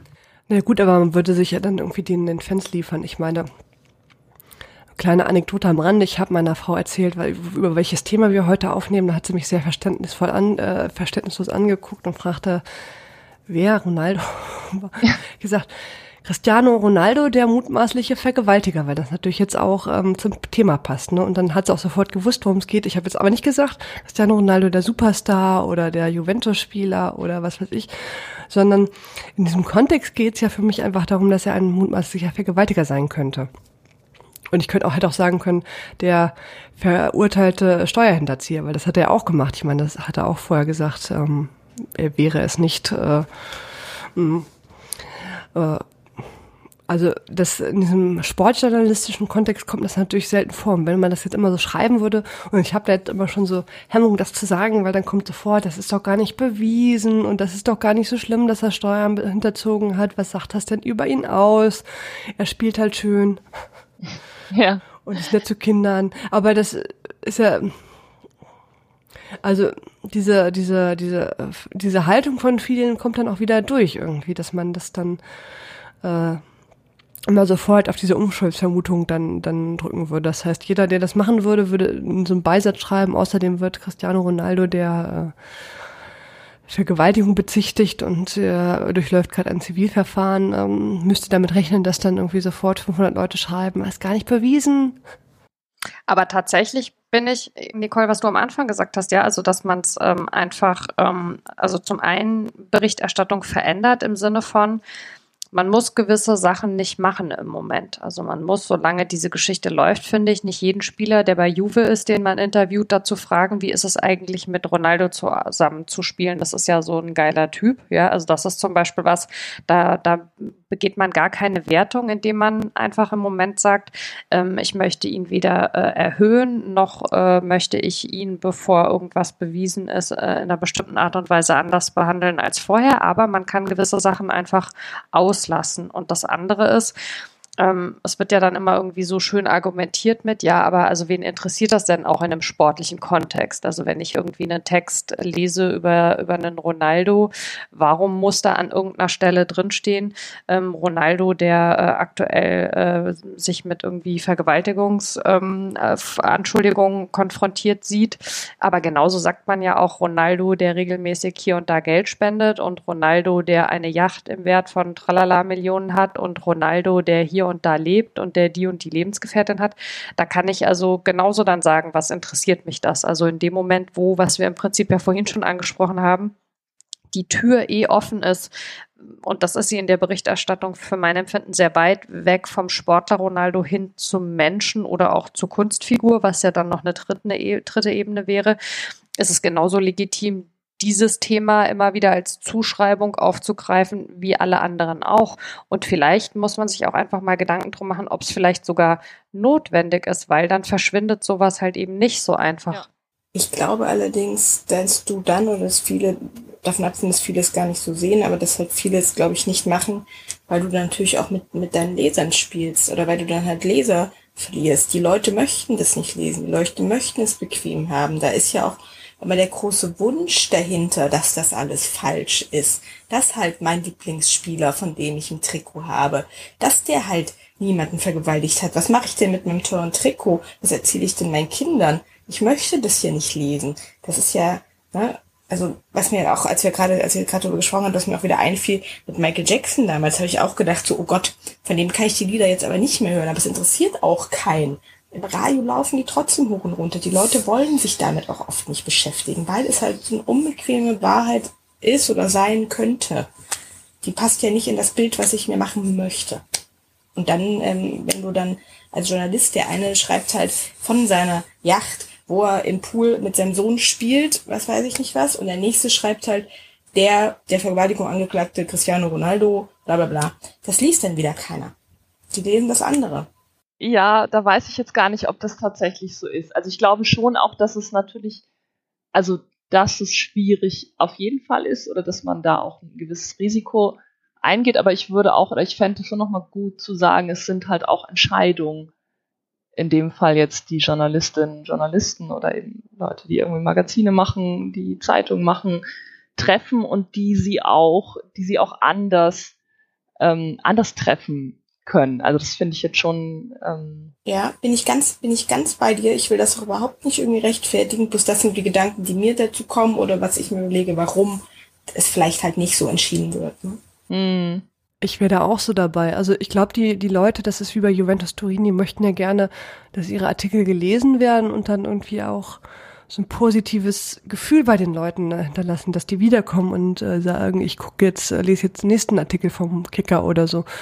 Und ich glaube, da hat man große Angst, dass man die Leute dann auch verschreckt. Und das ist natürlich so, die Leute, die Runden, Cristiano Runden, wir haben jetzt, ich nehme an, in unserer Runde ist der Fananteil von Cristiano Ronaldo jetzt nicht so extrem hoch, aber ähm, man möchte nicht ein Trikot haben von jemandem, der, der der Vergewaltigung äh, bezichtigt wird. Und dann blendet man das halt gerne aus. Aber du sagst ja auch gleichzeitig, also wir sitzen ja auch hier und sind potenzielle mhm. LeserInnen oder Leserinnen in diesem Fall von diesen Medien, von denen wir gerade reden. Und wir wünschen es uns halt anders. Und ich glaube, wir wären auch nicht die Einzigen. Also ich würde überhaupt nicht widersprechen, dass es viele gibt, die das nicht hören und sehen und lesen wollen. Äh, dann gäbe es wahrscheinlich auch nicht so viele die ihn auf den sozialen Medien ununterbrochen verteidigen und gefühlt auf jeden Ronaldo-kritischen Kommentar anspringen, den es äh, irgendwie gibt oder so. Ja, also es gibt diese Leute, da bin ich überzeugt von. Aber eigentlich möchte ich glauben, dass es auch genug gibt, die an einer ausgewogenen Berichterstattung interessiert wären. Ich meine, die die ganzen Sachen, die so aus den äh, Football Leagues rausgekommen sind, die haben ja auch ihre Leserinnenschaft gefunden. Und ähm, also irgendwie habe ich das Gefühl, es wäre schön, wenn sich mal ein paar Medien dafür entscheiden würden, ganz bewusste Schritte anders zu machen in der Berichterstattung über Cristiano Ronaldo und sein Fußballspiel meinetwegen, als sie es jetzt tun, um mal auszutesten, was dann passieren würde. Ich glaube persönlich, wir sind in einer sehr großen Minderheit. Die meisten Leute wollen das nicht sehen, können das vielleicht auch nicht sehen. Ähm, und ich glaube, das ist schwierig, das, äh, das äh, zu vermitteln. Das ist jetzt mein persönlicher Eindruck. Und der Cristiano Ronaldo hat ja jetzt nicht so viele Instagram-Follower, die alle gucken wollen, ob er sich mal äußert, sondern die finden ihn offenkundig gut. Und die haben sich ja offenkundig auch nicht gedacht, so einem folge ich nicht mehr. Also das wäre jetzt mein Gedanke. Ähm, äh, zu jedem, also auch abgesehen von Cristiano Ronaldo. Ähm, aber wenn, was weiß ich jetzt, äh, Spielerin XY äh, bekannt, äh, von der bekannt wird, dass er vielleicht ihre, ihre Frau schlägt, also würde ich das jetzt auch nicht äh, jemand, als jemanden empfinden, den ich gerne folge und von dem ich da irgendwie möchte, dass mein, mein Kind da irgendwie äh, die gut findet, die Person. Hm, aber ich glaube, da ist man doch eher in der, der Minderheit und vor allen Dingen so die, die Journalisten, die über Cristiano Ronaldo schreiben, also so der Kicker und so weiter, die haben ja doch eher das Publikum, was, was äh, Leute hat, die den gerne gucken wollen irgendwie.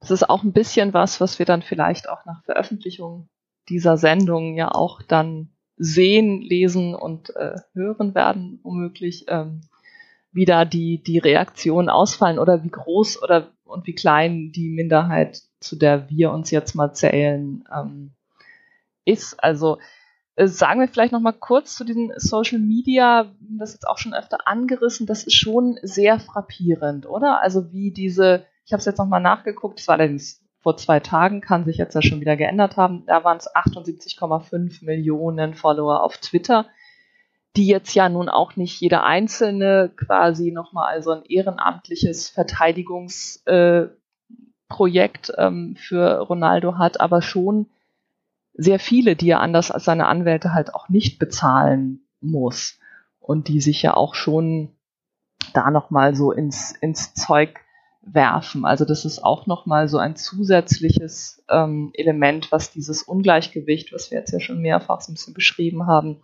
zwischen ihm und, und Catherine Mayorga irgendwie eben auch nochmal ausmacht, dass, äh, dass die, diese Leute dann da sind und eben auch da möglicherweise eben auch einfach subjektiv getrieben, was auch immer. Das wir jetzt gar keine Motivsuche ähm, machen, aber das äh, prägt natürlich auch die Diskussion, dass da immer ganz viele sofort dann, dann da sind in, in Social Media ähm, Kommentaren, also alle zumindest, die ich bisher dazu gelesen habe, da sind die, diese Fans dann, dann eben auch. Das ist schon, schon sehr bemerkenswert. Wenn ich da noch ganz kurz was zu sagen darf, also ich finde es halt beeindruckend, dass durch seine vielen Fans, seinen Verein und seine ganzen Anwälte Cristiano Ronaldo in so einer so einer extremen Blase ist, dass er so geschützt wirkt. Ne? Also selbst wenn mal sonst was, was weiß ich nicht rausfinden würden über ihn, ist es schwierig, da sich vorzustellen, dass ihm irgendwas passieren könnte, muss man ganz klar sagen. Und das ist ja letztendlich auch diese Ausgangsgeschichte. Er ist so, so gehypt und so geliebt von den Menschen, dass die das gar nicht zulassen. Und ich glaube, der könnte ein Haus angezündet haben und daneben noch stehen. Trotzdem würden die Leute sagen, er ist ein toller, also hat man das Gefühl, ist natürlich Quatsch, aber er ist ein toller Fußballer. Und also zu diesen ganzen Social Media Geschichten finde ich auch, also um es mal so ein bisschen zu vergleichen, ich bin sonst sehr viel zu feministischen Themen im Netz unterwegs und äh, kenne diverseste schlimme Kommentare und Reaktionen, die man da irgendwie so kriegen kann.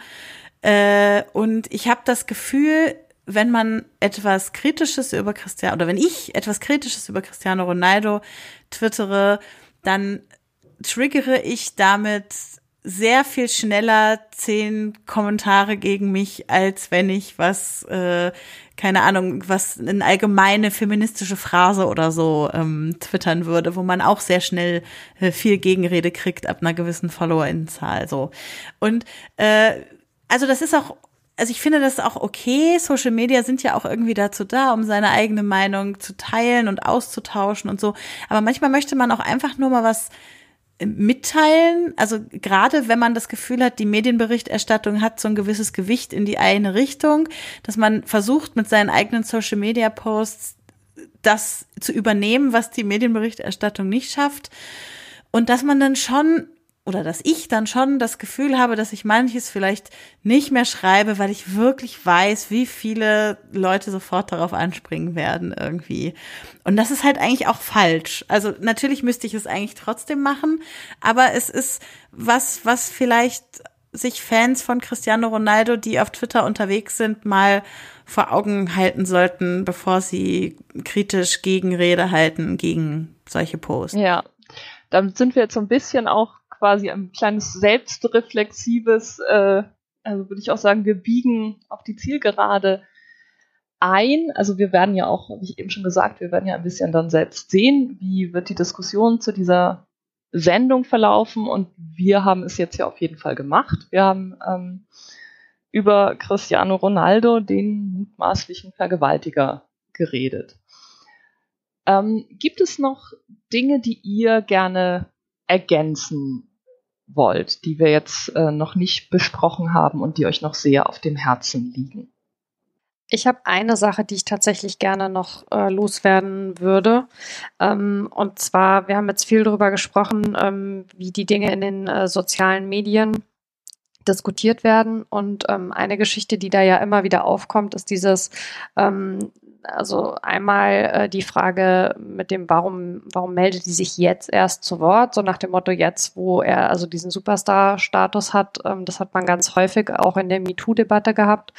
Ähm, und ähm, zum anderen ähm, die Geschichte, dass, dass diese Frauen das vermeintlich machen, um irgendwie ins Rampenlicht äh, zu kommen. Ähm, zum einen, also finde ich per se, dass, dass diese Sache mit dem, warum meldet die sich erst jetzt, äh, ein, ein ganz schwaches und ähm, blödes, in Anführungszeichen, Gegenargument ist, weil das Sachen sind, wo, glaube ich, also niemand, der da einfach nur von außen draufschaut, äh, beurteilen kann, was für, für Wege sowas vielleicht auch innerlich geht, auch dann vielleicht in der Aufarbeitung, sei es irgendwie alleine oder auch mit Unterstützung. Und zum anderen, was jetzt in diesem speziellen Fall ich wichtig finde, nochmal zu sagen ist, ähm, Mallorca hat ja sehr viel sogar dafür getan, nicht in die Öffentlichkeit zu kommen. Also ähm, sie hat mit mit dem äh, mit der Annahme oder mit dem mit diesem Settlement, ähm, was damals geschlossen wurde, hat sie ja eben auch diese Verschwiegenheitsklausel unterschrieben und ähm, sie hat dann in späteren Berichten äh, oder Interviews mit dem Spiegel auch gesagt, also sie hat das damals quasi so gelöst, äh, um, um, um Ruhe zu haben, um also diese Sache für sich abzuschließen hat dann festgestellt in ihrem Alltag, wie sie schildert, also dass sie es für sich eigentlich seither nie abschließen konnte. Das ist jetzt, muss man sich ja tatsächlich mal überlegen, gerade ähm, am, am 12. Juni zehn Jahre her gewesen. Ähm, und ähm, der Spiegel hat ja dann mehrfach versucht, also ähm, Infos und Statements von ihr zu kriegen. Sie hat da auf nichts reagiert, ist im Gegenteil sogar als, äh, als Journalistinnen äh, bei ihr zu Hause äh, in der Straße vorm Haus aufgetaucht sind, also weggerannt. Ähm, und ursprünglich war sogar der Grund, warum sie sich dann jetzt einen, einen Anwalt erneut genommen hat, der dass sie sich schützen wollte, nämlich weil ja die Möglichkeit bestanden hätte, wenn es diese Berichterstattung gibt, gehen jetzt quasi Ronaldos Anwälte zu ihr hin und sagen, diese Infos können nur von ihr kommen. Also hat sie dieses Schweigeabkommen, hat sie gegen dieses Schweigeabkommen, was sie unterschrieben hat, verstoßen. Und, ähm, und davor wollte sie sich ähm, schützen. Und, und erst sehr spät ähm, hat sie dann tatsächlich wohl mutmaßlich auch nach dem Austausch mit diesem Anwalt und was der ihr inhaltlich so gesagt hat, für sich beschlossen. Jetzt ist dann der Punkt, um, um doch an die Öffentlichkeit zu gehen. Die Nicola beschreibt es ja auch so ein bisschen äh, in dem Interview, dass sie dann gesagt hat, sie, sie möchte das nicht stehen lassen, wie da im Prinzip über sie gesprochen wird. Ähm, ich finde, dass das ein wichtiger Punkt ist, der, der in der Diskussion in der öffentlichen gar keine Rolle spielt, sondern da wird tatsächlich eben das immer so hingestellt, als, als hätte sich da jemand äh, ja, also irgendwie mediengeil, sag ich, nenne ich es jetzt mal, äh, in irgendeine Öffentlichkeit geschmissen. Und ähm, nicht nur, dass es in dem Fall also definitiv nicht so gelaufen ist, muss man sich, glaube ich, auch, wenn man so argumentiert, mal fragen, was für eine Perversion sollte da dahinter stecken, sich in diese Form von Öffentlichkeit tatsächlich zu stürzen. Also weil das das nichts ist, äh, was für einen selber irgendwie angenehm ist oder wovon man sich also äh, irgendwie was Dolles versprechen kann. Das sollte ja eigentlich jedem klar sein, der irgendwie beobachtet hat, äh, wie in den letzten Jahren solche Themen öffentlich verhandelt wurden. Also weil da ja, da, da begibt man sich ja nun wirklich äh, in, in eine sehr raue See und äh, muss sich also darauf einstellen, dass man sich mit vielen Vorwürfen und, und äh, mit, mit Hassrede und so weiter konfrontiert sieht. Deswegen ähm, war es mir wichtig, den Punkt tatsächlich nochmal kurz irgendwie ein bisschen auszuführen zum Ende hin. Ja, vielen Dank. Also es ist ja auch nochmal so ein bisschen ein, ähm, also auch tatsächlich nochmal Informationen über die Person Catherine Mayorga und ihre Situation. Also ist auch noch ein bisschen, dient vielleicht dazu, dieses, ähm, die Balance etwas, ähm, etwas zu verschieben in dem Rahmen, in dem es uns möglich ist. Wenn ihr uns schon öfter gehört habt, dann wisst ihr, dass wir nach unserer Diskussion oder zum Ende jetzt auch noch unsere kleinen Kategorien haben, die wir uns äh, in den vergangenen Wochen ähm, im Fußball angeschaut haben oder die wir da ein bisschen herausgeangelt haben. Ähm, wir fangen dabei an mit dem Abseits des Monats. Jule, da übergebe ich an dich.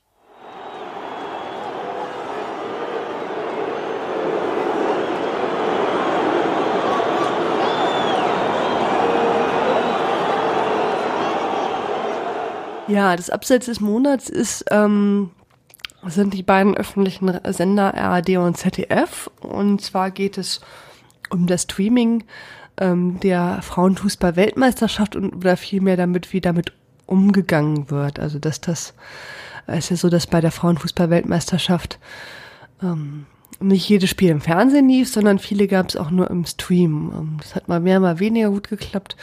Ähm, ist aber natürlich für Leute, die kein Internet haben aus irgendeinem Grund oder kein gutes Internet oder vielleicht auch kein Gerät, auf dem man das gut gucken kann.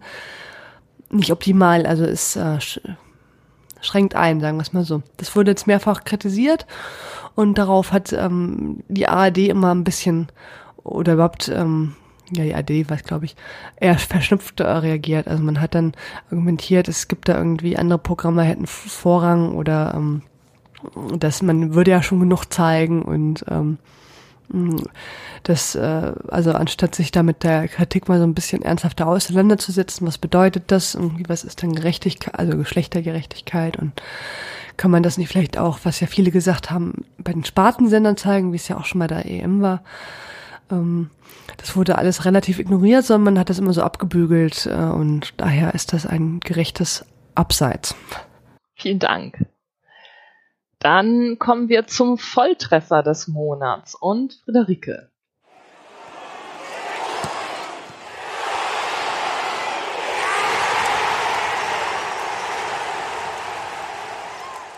Der, unser Volltreffer des Monats sind drei Frauen, die beim FC Maria Hilf spielen. Das ist ein Verein in der dritten Landesliga in Wien. Die haben ihr 20-jähriges Jubiläum gefeiert und ähm, haben überlegt, was können wir machen. Natürlich müssen wir irgendwie ähm, gegen jemanden spielen, ein kleines Freundschaftsspiel und dann hinterher gibt's noch eine Party. Und da kam noch der Trainer von denen auf die Idee, wir fragen doch mal die Frauenmannschaft vom Vatikan. Die gibt's relativ neu und ähm, das ist so irgendwie naheliegend. Der FC Maria Hilf spielt gegen die Mannschaft vom Vatikan. Und tatsächlich haben die gesagt, ach super, wir wollen gerne mal ein Auswärtsspiel machen. Wir kommen zu euch und spielen gegen euch. Nun hat das allerdings nicht bei allen Beteiligten zu äh, Jubelschreien geführt, weil der Vatikan, die katholische Kirche natürlich sehr bekannt dafür ist, homophob zu sein, transphob zu sein, gegen Abtreibung zu sein und allein schon gegen Verhütung. So dass ähm, einige der Fans und auch einige der Frauen das nicht gut hießen, dass die jetzt nun zum Spiel kommen. Was hat man gemacht? Man hat zum einen die Eckfahnen gegen Regenbogenfahnen ersetzt. Dann haben einige Fans ein Banner aufgehängt. Against Homophobia stand da drauf.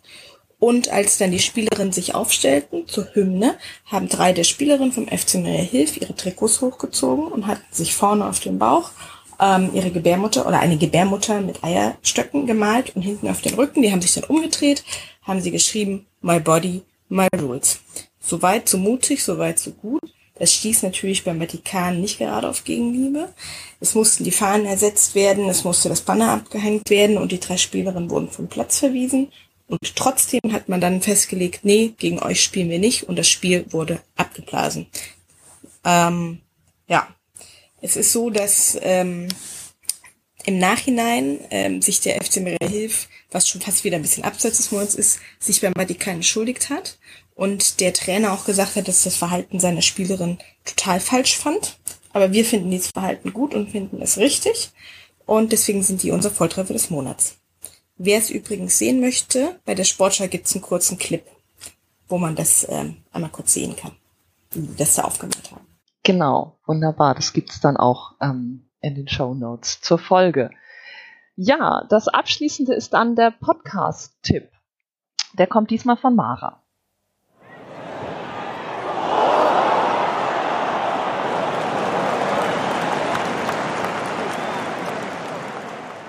Ja, genau. Passenderweise, da wir mit äh, dir ja heute ähm, die äh, fachkompetente äh, stellvertretende Chefredakteurin eines österreichischen äh, Fußballmagazins haben, hast es auch ein österreichischer Podcast, aber es ist natürlich äh, Zufall. Und zwar möchten wir äh, dieses Mal ganz besonders den Podcast Große Töchter ähm, empfehlen. Ähm, den macht Beatrice Frasel. Die findet ihr ähm, auf Twitter als Frau Frasel, Frasel F-R-A-S-L, also ohne ein E, was man da vielleicht fälschlich noch einfügen könnte, packen wir auch in die Show Notes. Ähm, der Podcast selbst hat äh, keine, ähm, kein Twitter-Account, äh, ist aber auf Facebook zu finden. Ähm, sie behandelt darin ähm, auf, auf, wie wir finden, großartige Weise feministische Themen und äh, wo sie uns im Alltag begegnen, ähm, aus den vielen Sendungen, die sie bisher gemacht hat, von denen besonders hörenswert und äh, wirklich cool auch ihre kurzen Einspieler Beas Senf sind, in denen sie äh, wirklich sich wütend ähm, über äh, gewisse patriarchale Strukturen äh, durchrantet. Also sie hat auch bei sich in der Twitter-Biografie stehen, äh, das Patriarchat nervt, ich nerv noch mehr. äh, und besonders empfehlen wollen wir euch zwei Sendungen. Einmal die, von der wir glaubten, sie wäre noch die aktuelle, wenn wir aufnehmen. Allerdings äh, haut die Frau Frasel gerade einen nach dem nächsten raus, deswegen ist sie das gar nicht mehr. Und zwar ähm, die Nummer 19. Äh, Laura Wiesböck ist da ihre Gästin und sie sprechen über geschlechtsspezifische Abwertung. Da findet man ähm, ganz viele äh, ja, Anknüpfungspunkte an Themen, äh, über die wir heute gerade, ähm, als es um Rape Culture und über die Darstellung der Frau da in bestimmten äh, Bereichen ging, gesprochen haben. Und dann äh, hatte sie in der Nummer 16 Stefanie Gunzi zu Gast zum Thema Fußball und Feminismus und auch die Folge möchten wir euch natürlich sehr, sehr empfehlen. Ebenso wie ihren letzten Rant, äh, Beas Senf, Platz für Frauen statt Platz für Hoden, der absolut großartig war. Vielen Dank. Das fällt mir jetzt erst auf, dass wir hier ja äh, in unseren Kategorien ein sehr starkes österreichisches äh, Schwergewicht ja. äh, überhaupt haben. Das Diesmal schon, ja. Als wäre es so geplant. Ja, genau. Na gut, äh, weiß ich, hätten wir so überlegen können, was sich der ORF noch geleistet hat, aber da sind jetzt ARD und ZDF dran gewesen. Ist ja alles eine Gemeinschaft. ja, na, das äh, würde ich jetzt so nicht sagen. Ja, dann ähm, vielen Dank schon mal dafür. Ähm, bevor ich es jetzt vergesse, sage ich auch noch mal einen weiteren Hinweis. Wir werden ab und zu ähm, auf Twitter, Facebook oder manchmal auch persönlich gefragt, wie kann man euch denn unterstützen? Können wir für euch spenden? Da sagen wir, ähm, ja, vielleicht irgendwann einmal. Im Moment geht's noch. Danke, aber es gibt andere Leute, die es sehr nötig haben, dass man für sie spendet. Es gibt ähm, Menschen, die man nicht ertrinken lassen sollte. Ähm, deswegen unser Wunsch, unsere Bitte an euch, spendet ähm, für Seenotrettung, spendet für Sea-Watch. Ja, das ähm, noch zu sagen, auch dafür natürlich ähm, servicemäßig Kontoverbindung findet ihr in den Show Notes dann da findet ihr natürlich auch ähm, immer unsere Social Media Kanäle, Früff Podcast unter Twitter, Facebook, Instagram und unsere Website friff.de. Ich glaube, jetzt sind wir am Ende. Da bleibt mir natürlich nochmal euch kurz durchzählen, vieren. Vielen Dank zu sagen fürs ähm, Diskutieren, fürs Einbringen. Vielen Dank auch nochmal, falls ihr es hört, an Nicola Naber für das wirklich ganz tolle Interview und die, die spannenden und interessanten Einblicke in die Arbeit und eben auch in, in die Geschichte. Ja, ich bin gespannt, wie die Diskussion über die Sendung verläuft und ja, vielen Dank und bis zum nächsten Mal. Tschüss.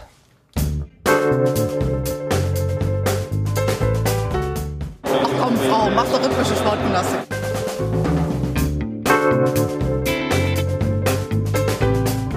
Themen rausarbeiten, neugierig sein, ähm, dieses journalistische Brainstorming, wenn man unterschiedliche Haltungen zu gewissen Themen hat, das richtig bis an die Grenzen zu bringen. Ich lebe das zumindest mit und denke da nicht mehr viel, sondern bin einfach da und bin in jeder Sekunde bereit zu reden, zu schildern.